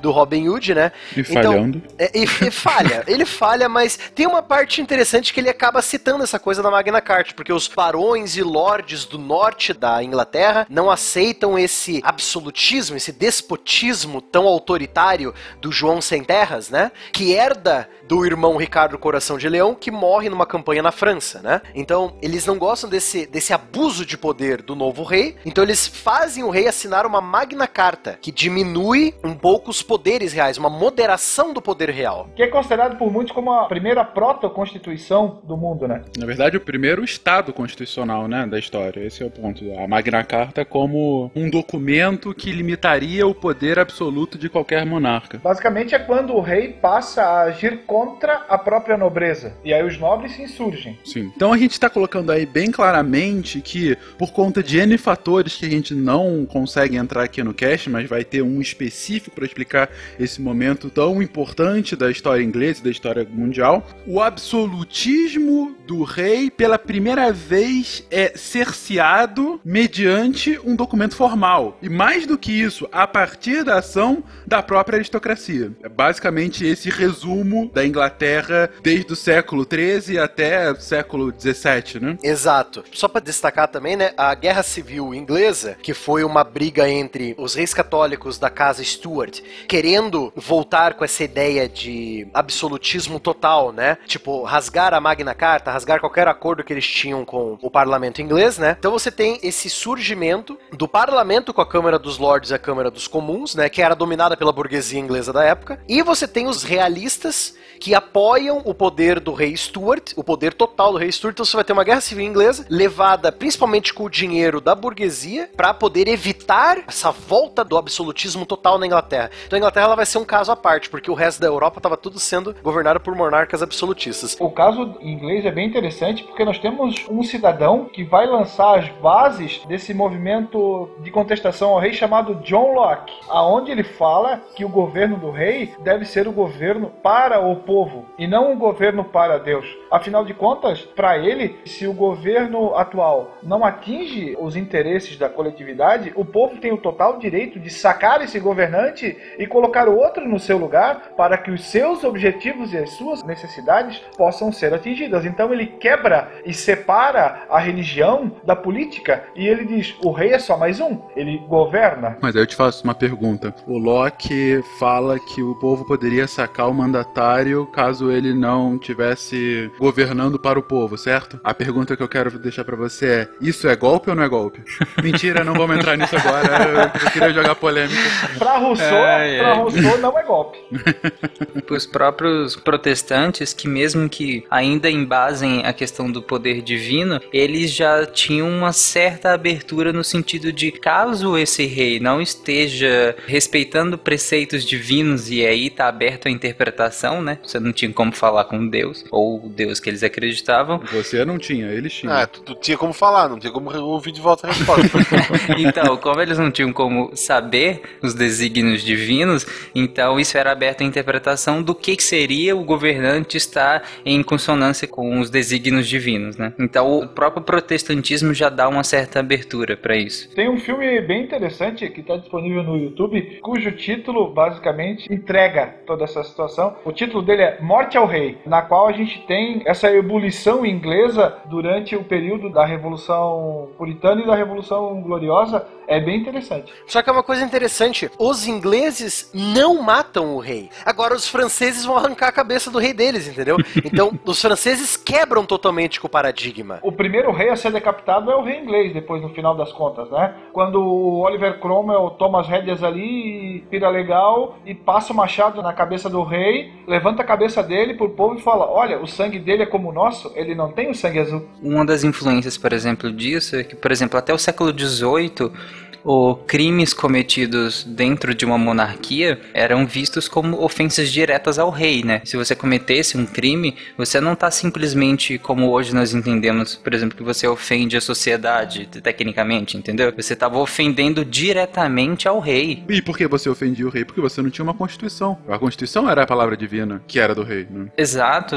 Você questiona a autoridade, você ofende diretamente ao rei. A mudança disso, depois do século XVIII, o Foucault vem falar lá no, no Vigiar e Punir, muda até a questão do próprio método de punição, né? Que antes precisava ser uma cerimônia pública e depois passa a ser uma coisa mais reservada e no início você tirava a pessoa da sociedade, né? Até a forma de execução vai se alterar, como por exemplo a guilhotina, né? Uma mesma tipificação criminal provocada por um nobre tinha um determinado tipo de punição que poderia ser até ser a punição a pena capital e se fosse praticado por uma outra pessoa não nobre, ela teria essa pena sendo feita de uma outra forma. Por exemplo, o desmembramento. Você condena o cidadão ali, amarra quatro cavalos, um em cada perna, um em cada braço e puxa. Né? Acho que desmembramento já tava bom para todo mundo, cara. Não precisava dar imagem mental. Devia ter sempre aquelas pessoas que apostavam qual membro ia ser arrancado primeiro, né? Você estaria numa, entre elas, né, cara? Sem dúvida. Não, não duvido. Mas é, eu vou parar aqui justamente para citar dois pontos que vocês comentaram, enfim, para enfatizar aquele um dos pontos iniciais do cast que era o mito, né? A necessidade do mito para justificar a dominância. Você vê, no caso do Cromwell que o William comentou, a frase dele é tão emblemática. Você levantar a cabeça do rei, aquele ser divino, e falar: olha, o sangue dele não é azul, porque você tem aquela quebra de um paradigma histórico, cultural, social, que falava: o cara não é igual a gente, ele não tem um sangue vermelho. Até o sangue dele é diferente, ele não é um ser humano, ele é diferente. Não, ele é, e eu consigo arrancar a sua cabeça.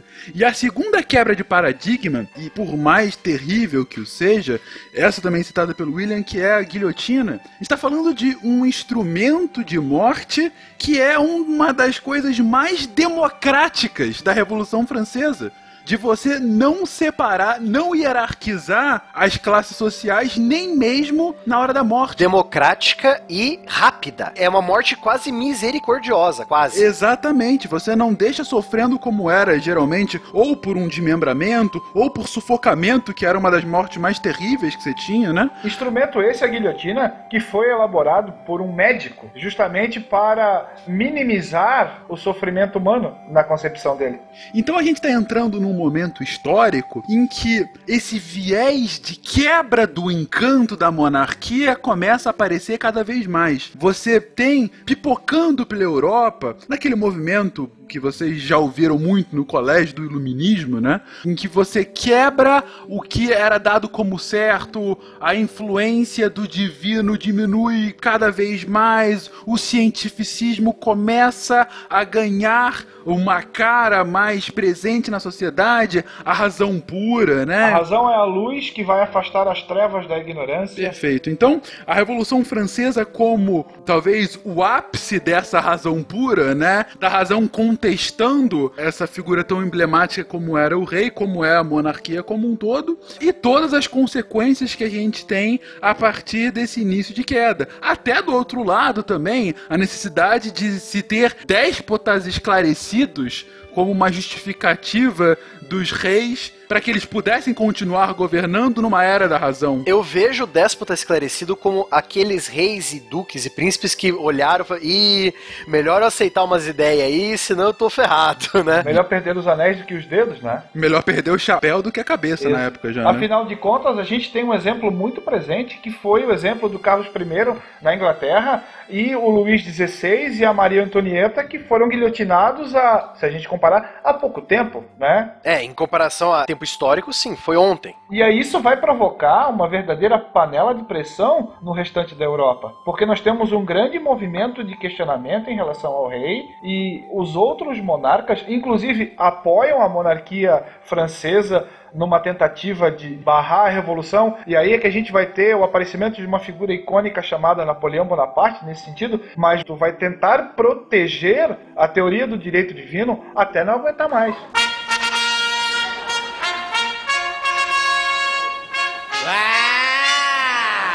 Justamente sob a égide desse novo pensamento da razão, você tem o ressurgimento das bases filosóficas para um republicanismo, para uma democracia e dentre muitos pensadores que vão escrever sobre essas novas correntes políticas, dois que a gente não pode deixar de citar nesse cast, porque foram os dois que começaram a colocar o- os pregos no caixão da monarquia europeia, são tanto Montesquieu quanto Rousseau, que a gente já citou até agora. Eu gosto muito das ideias do Montesquieu, porque, cara, parece uma coisa tão simples para nós, mas a gente não imagina que as coisas tão simples para nós hoje em dia tiveram que ser criadas em algum momento na história, né? Ele vem com a ideia de separar os poderes, ele que cria, ele que vem com as ideias e não.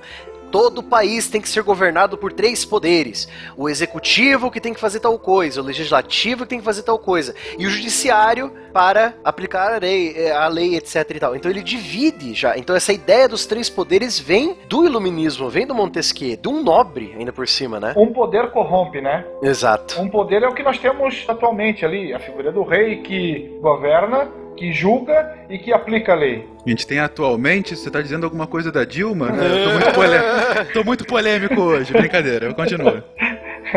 Ele vem com essa ideia da tripartição dos poderes que deveriam ser autônomos e independentes entre si, aonde nós não poderíamos ter uma interferência direta de um sobre o outro, sob pena de se voltar a, um absolutismo monárquico. Então você tem o executivo, que é essa figura geralmente centralizada de uma pessoa que é aquele que executa a lei, aquele que faz se cumprir a lei e que de certa forma governa de fato aquele país. Separadamente, um outro poder do legislativo, que é aquele quem cria as leis e que ao mesmo tempo modera o poder executivo, justamente porque acaba sendo um sistema de pesos e contrapesos. O executivo não pode ir além do que as leis dizem e ao mesmo tempo o legislativo não podem executar o que eles mesmos legislam. Então, um poder acaba vigiando o outro. E há esse terceiro poder também separado que é o judiciário, que serve justamente para regular a relação entre esses dois poderes,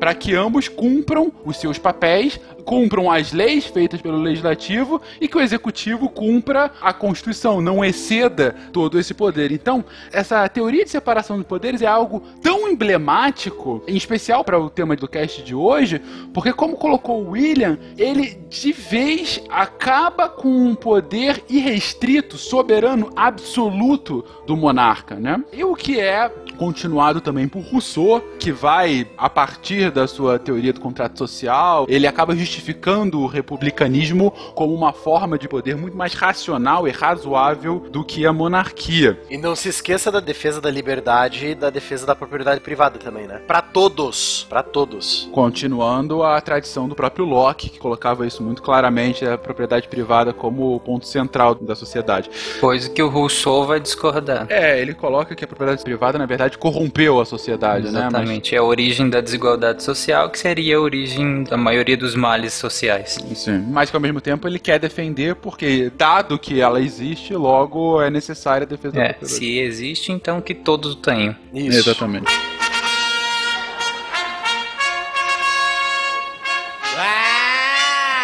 Continuando mais à frente, a gente tem a Revolução Francesa e a bagunça que vira a França, a bagunça que vira a Europa, na verdade. A gente tem que lembrar que o século XIX é um dos séculos mais turbulentos, né? É, não é à toa que nosso querido historiador Eric Hobsbawm faz o livro lá, A Era das Revoluções, né? Que vai de 1789 até, acho que se não me engano, 1848, 1850, que é onde começa a, a, a Primavera dos Povos, né? As grandes revoluções burguesas e liberais da Europa, né? por toda a Europa começa a pipocar revoluções e ideias e. E vai ser nesse contexto que vai, novamente, como já foi lembrado aí pelo Barbado, que vai surgir o Marx e o Engels que vão botar lenha nessa fogueira. Eles vêm com a ideia de que tudo é uma luta de classes. Como a gente já comentou no, no cast sobre trabalho. Exatamente. Bom, unificações de alguns países, como a Alemanha e Itália. A Alemanha é um caso bem emblemático. Criando um império e um reino mais dois, né? Quer dizer, você unifica todos os pequenos duques e principados num só país, né? Mais centralização ainda, né? A gente tem o caso de impérios latino-americanos. A gente tem que lembrar que o Brasil, é também o México, mas o México foi só por dois, três anos, mas o Brasil acaba sendo praticamente o único país latino-americano que é um império em si, né? Que não fez parte do império, mas que ele era o império por quase um século, né? A gente tá falando aí de 60 anos de império brasileiro. E até, de fato, o fim da era dos impérios, quase da era da monarquia, na Primeira Guerra Mundial, né? No fim da Primeira Guerra Mundial, com a dissolução de alguns grandes impérios, como o turco-otomano, como o austro-húngaro, né? O russo. O próprio Império Inglês. É verdade, o Império Inglês. Porque a gente tem que lembrar que o pós-Primeira Guerra, e principalmente depois na Segunda Guerra, se começa a era das descolonizações, né? Então, aqueles lugares que antes faziam parte dos reinos em que o sol não se punha, né? Começam a ter a sua própria liberdade.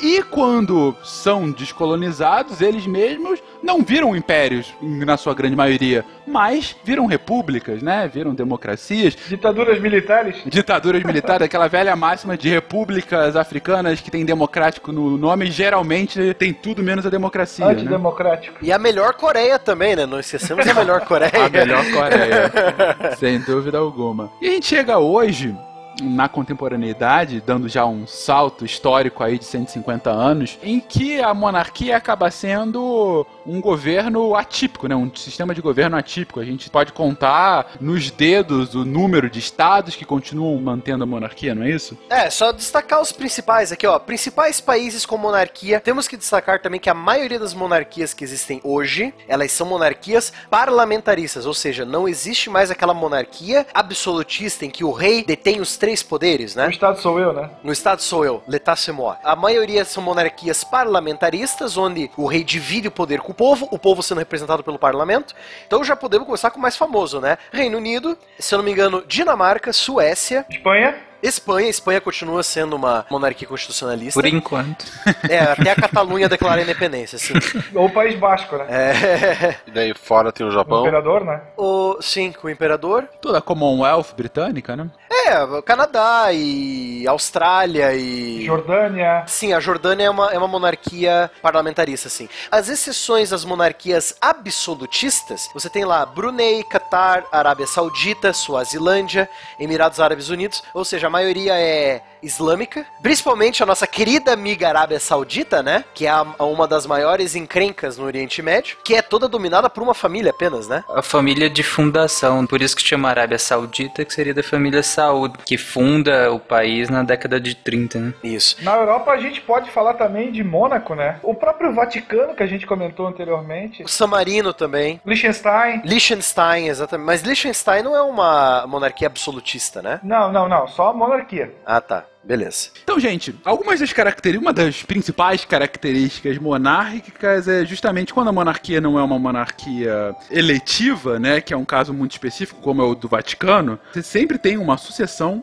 e muitas vezes familiar, digamos assim. Mas isso nem sempre é a lógica, né? A gente tem diferenciações. Me Digam aí alguns tipos de sucessões que a gente tenha. O mais conhecido é o direito à primogenitura, na qual o filho mais velho herda o trono do antecessor. E a gente tem o caso, por exemplo, do primogênio absoluto, onde o filho mais velho, homem, e em alguns países nós temos o direito, se for o caso, a filha mais velha, ela vai herdar. Coisa que ao longo da história a gente sabe que não era bem assim. Quem herdava era o filho, a filha normalmente era designada num casamento de interesses com outro nobre para que não se perdesse o status de nobreza. Mas o herdeiro era o mais velho. É só a gente olhar hoje pra rainha da Inglaterra, né? A Inglaterra foi uma das poucas monarquias da época, lá desde os anos 1500, 1600, a aceitar herdeiras. A rainha tem o mesmo poder que o rei. A Suécia também, a Holanda por ser... A Holanda tem uma questão à parte, porque a Holanda era uma monarquia eletiva também. A Holanda é um caso complicado.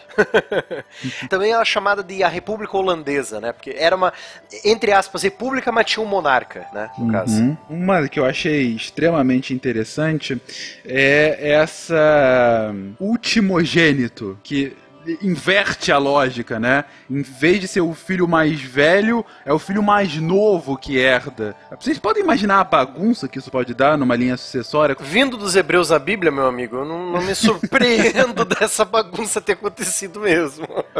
Não, porque, assim, de repente é o seu filho mais novo, esse que tem cinco meses, entendeu? Vai ser o herdeiro. Então vai ter que haver uma regência para que ele assuma. Enfim, deve haver uma lógica interna que me foge aqui. Né? Acredito que pra, pra manter uma, o rei mais longevo, né? Quando Pode você ser. pega o príncipe, o filho mais velho, tu pega às vezes um filho já fazendo hora extra, né? Boa que você falou, Hells. O exemplo da sucessão do Luís XIV. O cara foi morrer com 80 anos de idade, eu acho que até mais. Nunca o monarca na história dos reinos da Europa viveu tanto. Aí quando o filho dele mais velho assumiu, o filho já tava com 60, né? Então. É, e a gente vai ter isso daqui a um tempo aí, não querendo fazer um bolão pela Copa, mas com na na Inglaterra, né? Então, se o Charles não renunciar pro William, provavelmente vai ter um reinado bem curto. O meu reinado vai ser longo, cara.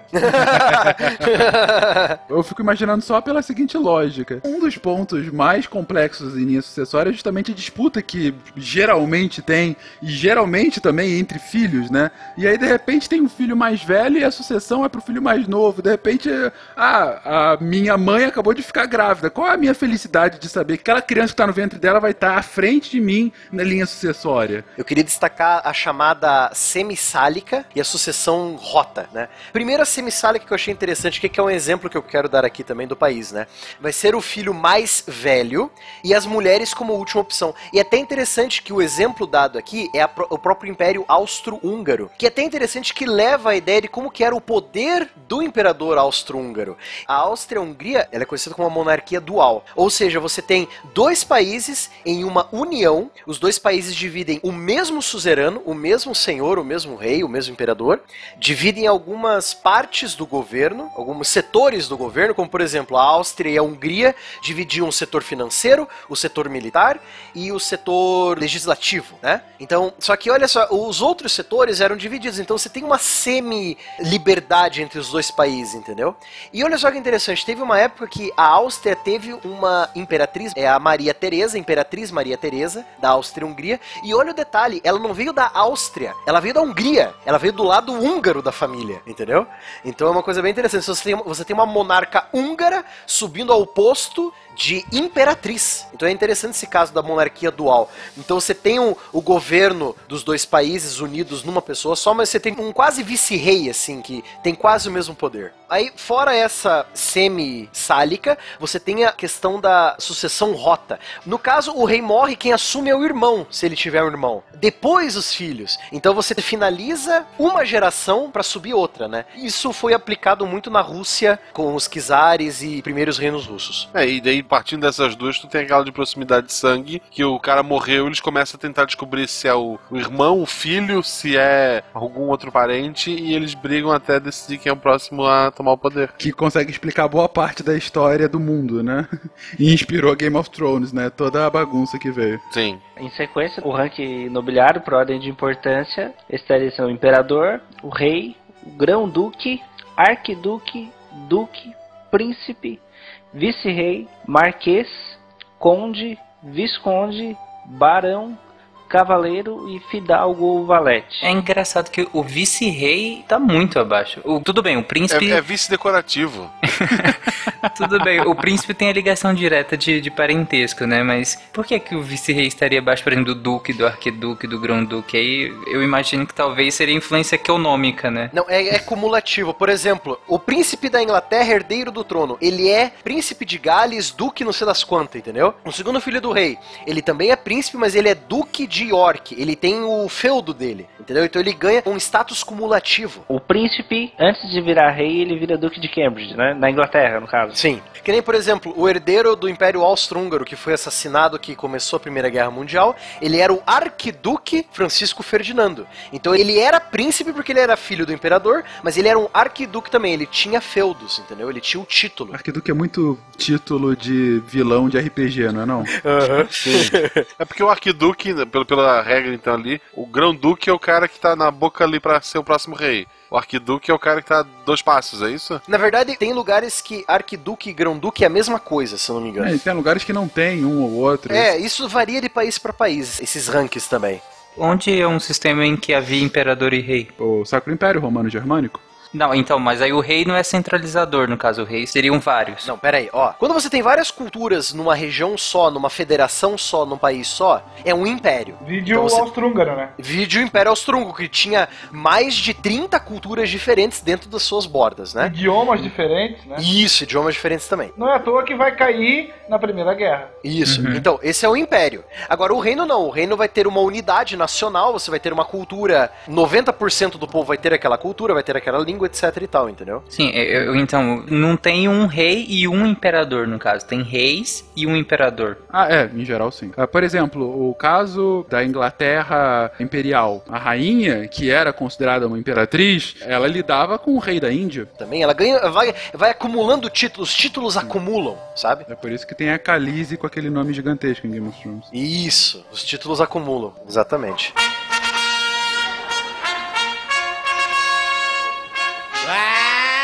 Eu quero dar uma dica pro público. Pra você, amigo ouvinte. Pra você, amigo ouvinte, não é o toque divino, é o assistam Morte ao Rei. É um vídeo muito legal. Morte ao Rei é muito bacana de você entender toda a situação por trás Exceto dessa. se você for o rei. Exceto se você for o rei, exatamente. se você for rei, meu amigo, passe bem longe desse vídeo. Boa, deem dicas aí, cada um então, uma dica cultural sobre realeza, gente. Monty Python em busca do cálice sagrado. Puta que filmaço, cara. Um príncipe em Nova York.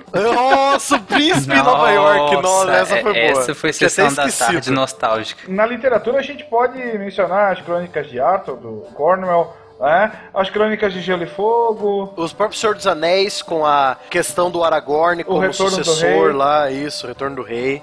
Tem um- uma trilogia nova que está sendo lançada aqui no Brasil do Con Eagleton, onde ele trabalha o contexto histórico da Guerra das Rosas. Foram lançados os dois primeiros volumes, falta o último. Os Três Mosqueteiros do Alexandre Dumas também. Os Mosqueteiros do Rei, né? Nós temos também um romance baseado em história antiga chamado Portões de Fogo, do Steve Pressfield, que narra a Batalha das Termópilas, onde nós temos o rei espartano mais famoso de todos os tempos, o rei Leônidas. Eu recomendo aqui dois jogos, um já citado aqui, Civilization, um dos jogos sugadores de alma. Você começa e Just One More Turn. É, o Europa Universalis é a mesma coisa. E o outro jogo, tão divertido quanto Age of Empires 2, The Age of Kings, né? é, sim, Que- sim. Tem o Saladino, inclusive. Tem de tudo. Tem. Tem tudo lá, tem tudo lá. Rei Leão. Leão, excelente. Mostra muito bem como é que funciona. Especial do Roberto Carlos Findando da Globo. Não, não, para. Tudo tem limite, cara.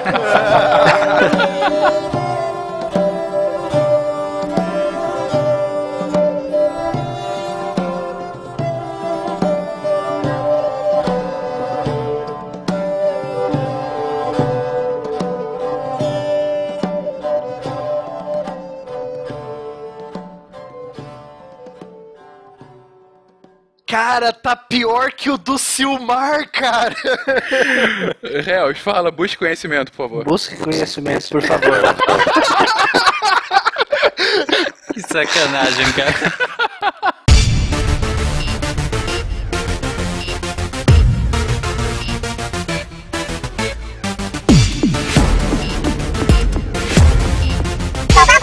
You have new mail.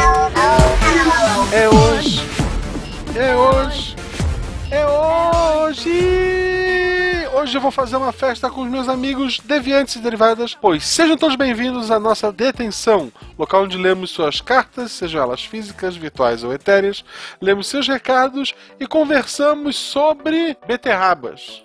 Droga. Eu sou Marcelo Gostinin. Eu sou o Tarek. E eu sou a Jujuba.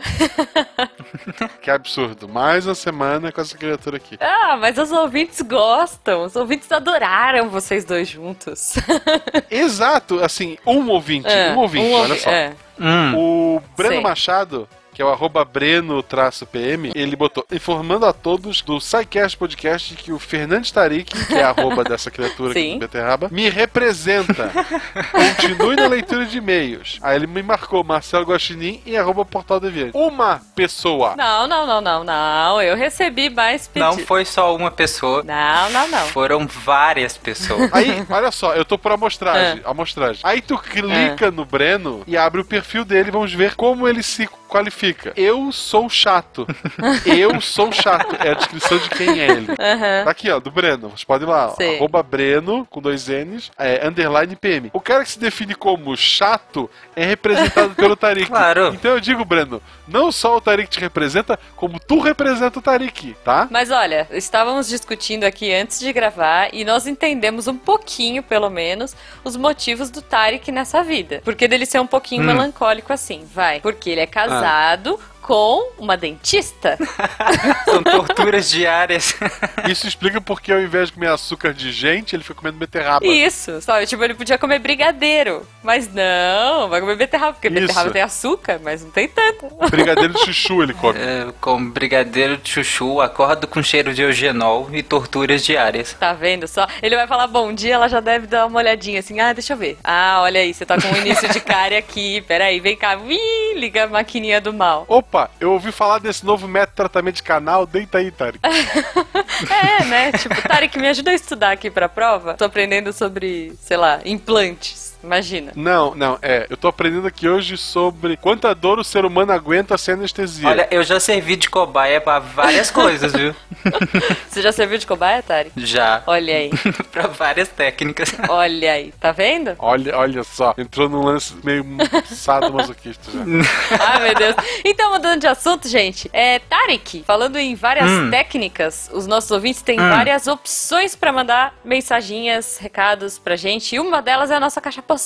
Como é que eles mandam pra gente? A caixa postal é 466 Aham. CEP 89801974 Chapecó, Santa Catarina. Você escreve a sua cartinha e vai lá nos correios enviar essa cartinha. Porque não existe mais aquelas caixas toscas no meio da rua amarela que você colocava suas cartinhas Como não? antigamente, porque quem manda uma carta hoje em dia, né? Ah, Afinal, Qual é? Eu acho que tem ainda. mas se você, diferentão, quiser mandar uma carta pra gente, Não, os ouvintes vão mandar a minha cartinha de foguete ainda. Eu e a Maria, ó, estamos esperando aqui, puxa vida. é, vai lá.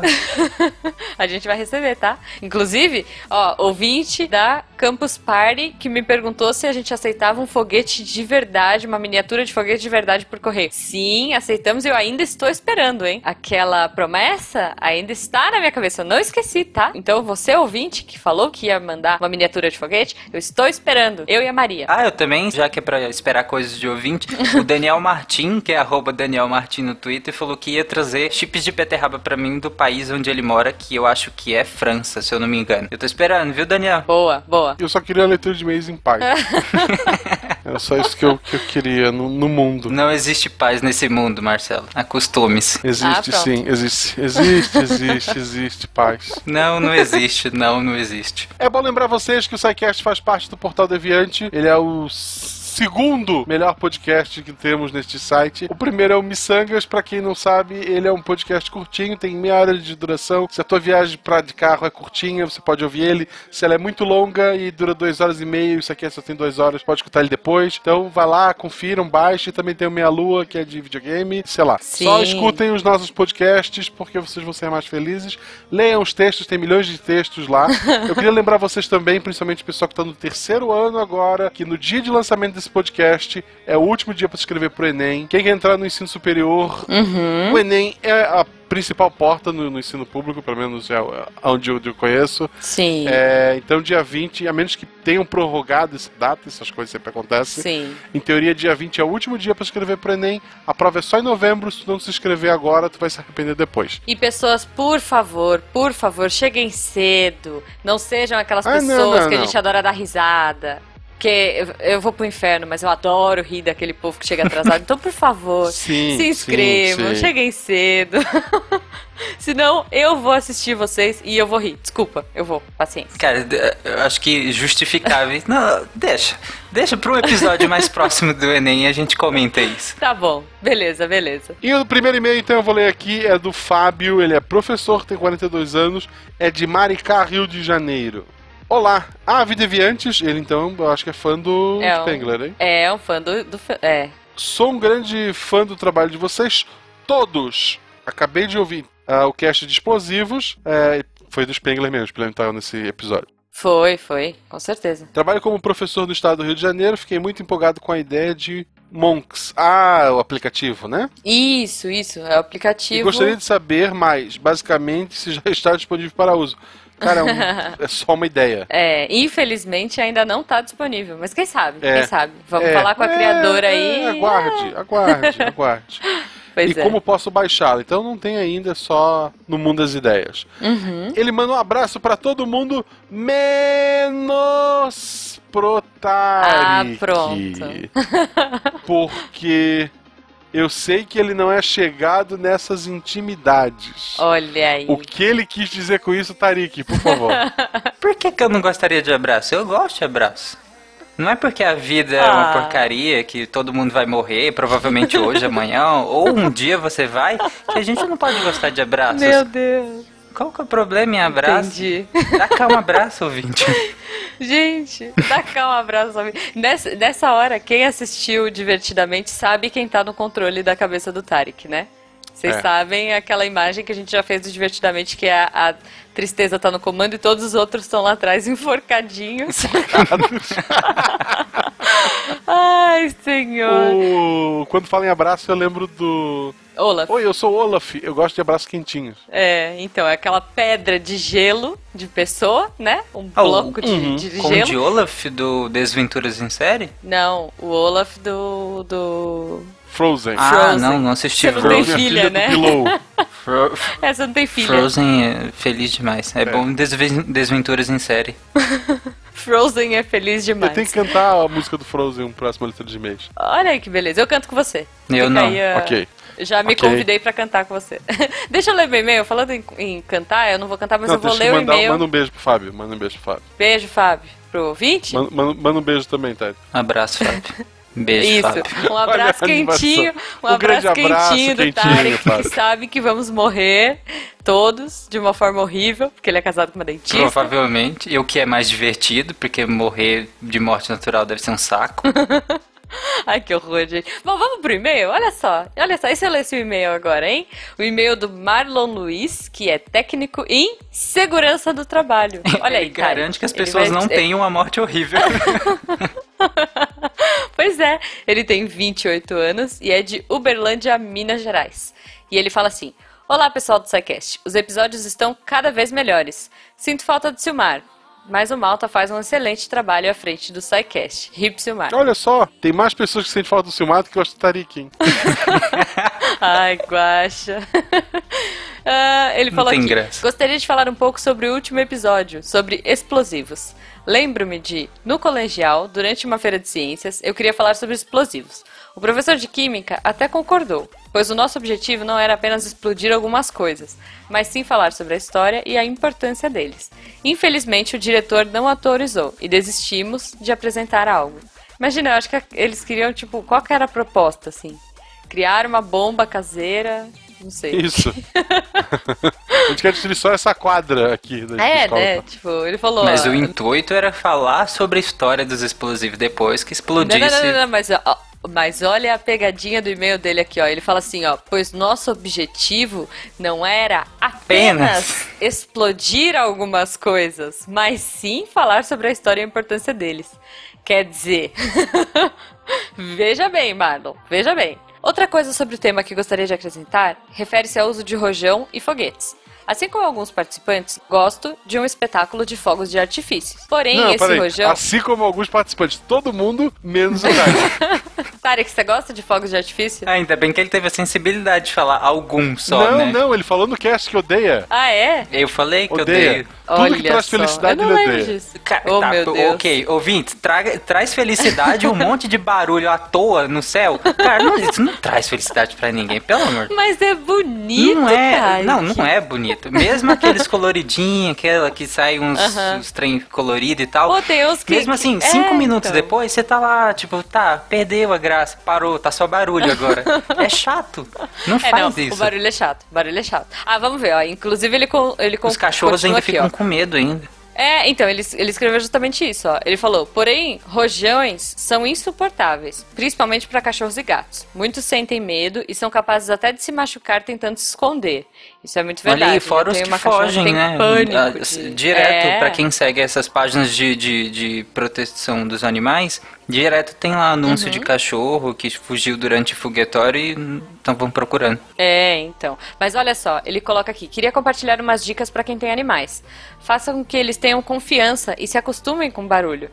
Sempre que souber que haverá fogos, final de campeonato, festa, enfim, fique ao lado dele para que ele não sinta tanto medo. Outro modo é, quando estiver ao lado dele, peça para uma pessoa estourar balões ou jogar coisas pesadas no chão, para que se acostumem com barulhos altos. Ai, gente, eu odeio balão, eu odeio estourar balão. Eu não, não, não posso ser essa pessoa que. Eu vou ter mais medo que o cachorro. Quando for levar ele pra fazer cocô na rua, leve ele na pedreira.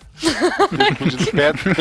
É, aí, ele, aí você vai encontrar os Power Rangers e, É. enfim, vai ser Nossa, divertido. que referência, hein, Juba? Ah, desculpa. Aliás, você sabe por Excelente quê? referência, Juba. Por isso tem minha sócia e tá. Você sabe por que, que os Power Rangers lutavam nas pedreiras? Sempre? Porque era mais barato, né? A pedreira pertencia a, to Toei. Não, cara, porque pedreira é um lugar, tipo, aberto, fácil de gravar, e porque você pode explodir coisas. É justamente por isso, sabe? É, e eles podiam fazer aquela coreografia sem sentido quando É, não, explodir. mas a Toei, a Toei comprou aquela pedreira. Ah. Aquela pedreira não é alugada, ela foi comprada pela Toei pra gravar tudo que eles queriam. Caramba, caramba. É, aliás, fica uma dúvida, né? Será que o, o Ranger, a Ranger amarelo, que, que eu não sei se vai ser a mas será que se for uma Ranger amarela, é, no filme novo, ela vai ter pacote? Eu fiquei pensando nisso. É. Porque no japonês ele tinha, sabe, né? É porque no japonês eles daram homem, sabia? Sim, então, exato. E as cenas de luta do Power Rangers era feito com o cara. Uhum. Tipo, como tava de capacete mesmo, ah, Dani, se é magrinho, é, tal, é. passa. Ah. Então as cenas de luta eram as mesmas pro mundo Com inteiro. aquelas roupas eu não duvido de nada. Vocês viram as roupas novas? Tá parecendo uns Transformers. eu vi, eu vi. Ela é, pode que ser umas paniquetes, né? Rangers marombas. Tarek, É, qual, estranho. qual o seu Power Ranger favorito? É o branco. O branco? É, o branco, do o filme, tigre dente aquele de que sabre, tinha não é? um, um cajado que era. Acho que era uma águia ou era um tigre. Tommy. É, o Tommy. O Tommy! Isso, é o tigre branco. Uhum. Isso. Boa. Sabe que esse guri depois saiu do Power Ranger ele virou lutador de MMA? Eu vi isso, cara. Não, não sabia. não. É, ele é lutador de MMA Eu sei que o hoje. azul tentou. Eu acho que foi o azul que, que quase matou um amigo com a espada, não foi?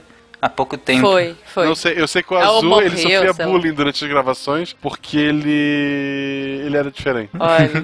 Mas, gente, a gente tá falando de Power... Isso aqui não é um miçanga, gente. A gente tá falando de Power Rangers. Meu Deus do céu, desculpa, Marlon. Vamos continuar. Ele, ele agradece, fala, obrigado pelo excelente trabalho. E vamos lá, né, gente? A gente tem que continuar. Daqui a pouco vão expulsar a gente daqui.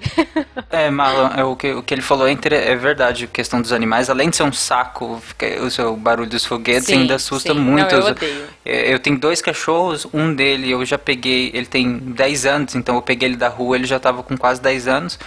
E ele tem muito medo Uhum. de foguete, tanto que no Réveillon ele, a gente- teve que fechar o quarto, a janela do quarto, a porta toda pra ele ficar lá do nosso lado, pra ver se ele, ainda ficou tremendo. Já a outra que a gente Sim. pegou ela também da rua, só que a gente pegou hoje, ela tinha uns dois meses, ela não tem medo de foguete, porque tipo, eu acho que ela nunca associou com, com alguma coisa Você ruim. sabe que eu vi um... um- tem um, um um jeito de você amarrar o cachorro. Vocês já viram Ah, isso? já vi. O, acho que é o Dr. Pet, o né? Que, que ele fala que tem um jeito de, de Eu não sei, me mandaram ele. pela internet. É, você enfaixa o cachorro e ele fica bem mais tranquilo. Claro, né? Porque ele não consegue se mexer, coitado que horror. dele. Não, não, é parece, parece que você diminui. Eu não sei. Aí eu já não sei. Vocês são cientistas, vocês, vocês que se virem e me expliquem. Mas parece que tem alguma coisa que ele se sente mais seguro, ou se sente acolhido, sei lá. Se, se eu achar, eu vou postar aí, ou, ou nos comentários, ou no próprio post, e eu vou ver se eu acho e mando a imagem pro, pra colocar aí. Mas pode ajudar. O meu e-mail é da Silvana. Ah. Não, acho que não. é- Essa é de Niterói, a outra não era de Niterói. Ah, verdade, verdade, verdade. Vai que ela se mudou. A idade é quase a mesma. Esse e-mail, Oh, o e-mail é da Vai aquela Silvana. cache... A médica cacheira viajante. É, vai. Sil... É, vendendo, Ela é médica e vidrinhos viajante, de... ó. Toda, toda, toda semana ela tá numa cidade diferente. Você, você reparou Não. que eu, você reparou que o Tarek tá fazendo xuxa É porque pra eu gente? tentei falar. Ele tá mandando de calar a boca, é isso mesmo. Tu sabe, tu sabe que, que, que somos nós dois, querido? Essa leitura de e-mails é nossa. Ah, é. Tá. Eu vou ficar quietinha, E o Tarek, eu é meu, quem que desculpa. produz. Assim, não é meu, mas eu que E... Oh, quem é que tá em todas as gravações? produzo. Mas quem Ah, produz ô, dois, todas as gravações. xxa, xxa. Hum? Ó, agora é minha vez de fazer xux pra vocês. Para com isso, para de brigar e vamos ler o e-mail. Só porque a Juba não produz, nem tá em todas. O e-mail Ah, pronto. é da Silvana O. e Silva. O. e Silva. Interessante. É a profissão dela. Boa. É médica, a melhor profissão do mundo. Idade 35 Aham. anos, cidade Niterói. Mensagem. Amo o SciCast. Vocês me acompanham diariamente, me presenteando com boa informação de forma divertida. Poderia passar mais de duas horas tecendo elogios e honra e honras a vocês, mas meu corre-corre não me, não me permite. A gente entende. Só uma observação sobre o podcast de explosivos. A nitroglicerina é droga utilizada em cardiologia e terapia intensiva até hoje. O nome do medicamento What? é Tridil. É só procurar no Google e vocês encontrarão a bula da nitroglicerina venosa, inclusive com alerta sobre o manuseio correto. Há um risco Gente. teórico de explosão, teórico. E o uso não é raro, é uma, dra- uma das drogas principais no tratamento de edema pulmonar agudo hipertensivo e no tratamento da angina pectoris, na emergência. Beijo a todos, parabéns mais uma vez. Gente Isso é antigo, céu. tem inclusive aquela música Explode, coração. Ai, que horror. Não, mas ó, uma coisa que eu aprendi com séries de, de médicas é que tudo pode acontecer, gente. Vocês já assistiram aquela lupus. série extremamente realista? É, aquela Grey's é. Anatomy? Grey's Anatomy? Sim. Não, é um saco. Grey's é, Anatomy, super realista, É malhação assim, olha, com, tudo- com pseudo-série médica. Desculpa, ouvintes, mas não, é, dá. Gente, eu tô brincando, né? É porque é tão, é tão sem noção. Vocês já viram um que, que tinha uma bomba? médico. Eu gostava do médico era médico. bomba. Não, mas vocês já viram que tinha uma bomba dentro do, do, sei lá, do estômago do cara? É Uma granada, sei lá, o cara engoliu uma granada. Eu não, eu não lembro. Mas que a menina tinha que ficar com a Não, mão como dentro da barriga dele, segurando o pino What the fuck? pra não explodir. Ah, mas de série médica tinha um série, que era cara. bem legal, que só teve uma temporada, chama Off the Map, que é um... Era, simu- eram médicos que tratavam de pacientes no meio da Amazônia, era bem interessante. Uma vez eles fizeram um, um Ah. coco de soro. é legal. Nossa, deve ser tão legal. Tão legal que só teve uma temporada. Quer dizer, imagina pro Cara, Tarek gostar. Minhas séries, ninguém conhece as séries que eu assisto. É. É a melhor série assim. médica se chama Doutora Brinquedos, da Disney. Ah, eu já vi. Não, eu já vi. É muito bom. Ah, tem outra série médica filha, muito Tari? legal, ouvinte, chama The Nick. Ah. Ela é bem legal sobre a, Nick é legal. a transformação da medicina. É bem interessante. Isso. Mas é, abraço, Silvana, obrigado pelo e-mail. É, e é verdade, o Tridil ele é vasodilatador coronariano Gente. e é muito usado mesmo. E é nitroglicerina. Olha que beleza. Caramba, gente. Podemos é explodir perigoso, corações. Sei lá. Ah, que lindo isso, Tarek. Que lindo, né? Gente, com essa emoção, com, com essa mensagem tão linda de pré-dia dos namorados. E com a esperança de que semana que vem não teremos o Tarek aqui, a gente se Ah. despede. Pessoal, muito obrigado e até semana que vem. Até, gente. Ah, Guaxa, mas eh, o Tarek é tão legal, deixa ele voltar. Volta, Tarek. Hashtag fica Tarek. Tá bom. Eu, eu sou a favor. Abraço, gente. se tiver todo mundo vivo semana que vem, ou se tiver todo mundo vivo durante a semana, tweetem aí pra mim, arroba Fernandes Tarek. Tchau. Tenha uma boa semana. ou não. E, e não morram. Por Ou, favor. ou não. morrer, todo Ah, mundo tem que morrer, que gente. Pô, como assim não morram? Deixa as pessoas morrerem em Todo paz. mundo tem que morrer. Não, pode Pra morrer. tirar o emprego da morte. semana. É igual aquele pessoal idiota. Ah, não vou, jogar lixo na rua pra dar emprego pro gari. Se você fala isso, ouvinte, para. Apenas para. Para. Não, não fala. Vou deixar a bandeja aqui em cima da mesa porque é pra dar emprego. Ai, Come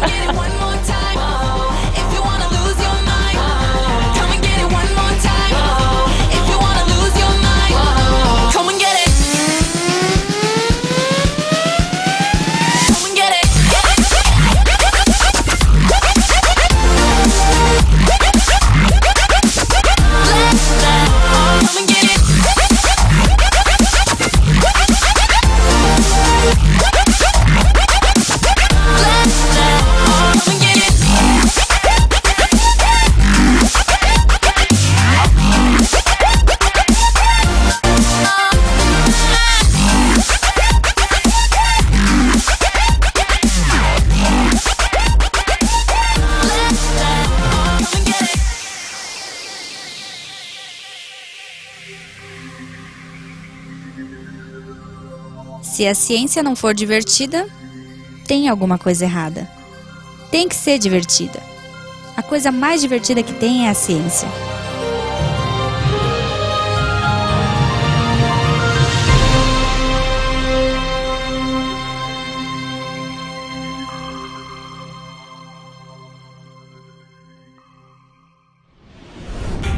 Este programa foi editado por Tapcast. Edições e Produções de Podcast.